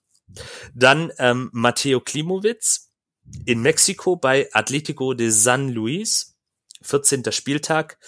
Da gab es ein 1 zu 3 ähm, bei Unam Pumas. nach 79 Minuten wurde er ausgewechselt und sein Club Atletico ist aktuell Zwölfter in der ersten Liga in Mexiko mit 15 Punkten. Dann Roberto Massimo, zweite portugiesische Liga, Académico Vigeo heißt sein Club, an den er ausgeliehen ist. Da gab es einen 2 zu 0 Sieg gegen UD Villafranquense und da war er nicht im Kader. Vigeo aktuell auf Rang 3 der zweiten portugiesischen Liga mit 48 Punkten. Dann haben wir noch Clinton Mola auf der Insel bei den Blackburn Rovers in der Championship der zweiten Liga, kann man sagen, in England. Da gab's eine 0 zu 2 Niederlage am 40. Spieltag. Ihr wundert euch, aber die haben, glaub, 22 Mannschaften in dieser Championship. Deswegen gibt's da auch 40 oder über 40 Spieltage. Da war er nicht im Kader. Beim 2 zu 2 gegen Huddersfield am darauffolgenden 41. Spieltag war er auch nicht im Kader. Und aktuell sind die Blackburn Rovers auf Rang 6 von, ja, hier steht's 24 Mannschaften mit 62 Punkten. Also das ist wirklich eine Mega-Liga.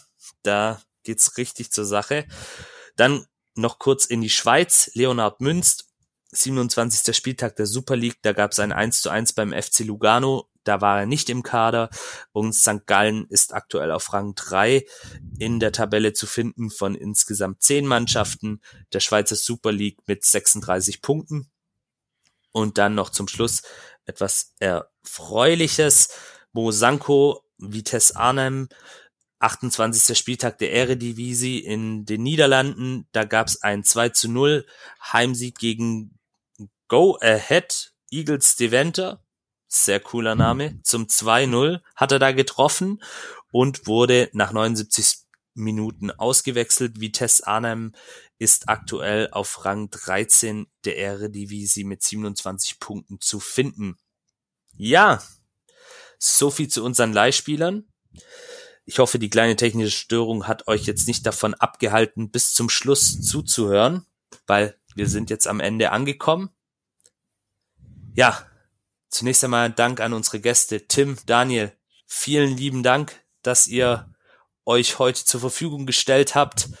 Ähm, ja, ihr dürft gerne, Daniel, du darfst beginnen, auch nochmal was sagen, auf etwas aufmerksam machen, eure Projekte, wo seid ihr zu finden, wo kann man mit euch interagieren?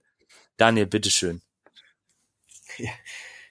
Ja, ja äh, eigentlich nur Dankeschön an die Runde und äh, ich denke, wir sehen uns nächste Saison auch wieder in der ersten Liga.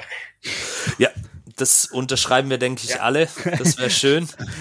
Und dann hoffentlich auch mal wieder auswärts in Bochum. Tolles Stadion, tolle Atmosphäre, leckere Currywurst, habe ich mir sagen lassen. Gutes Bier. Ja, auf jeden Fall. ja.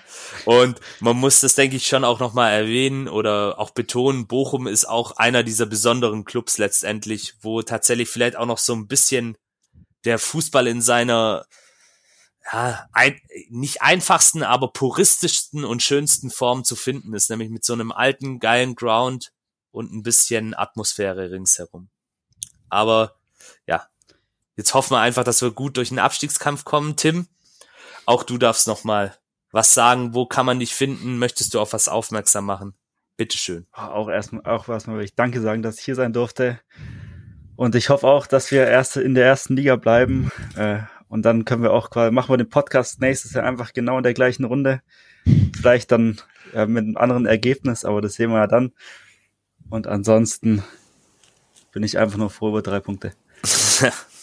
Absolut. Super, Tim. Vielen lieben Dank auch an dich, dass du zu Gast warst. Chris, auch natürlich als fester Bestandteil von Hund und dem Brustring. Vielen Dank, dass du dir die Zeit heute Abend auch genommen hast. Und ja, die nächste Folge gibt's dann nach dem Dortmund-Spiel.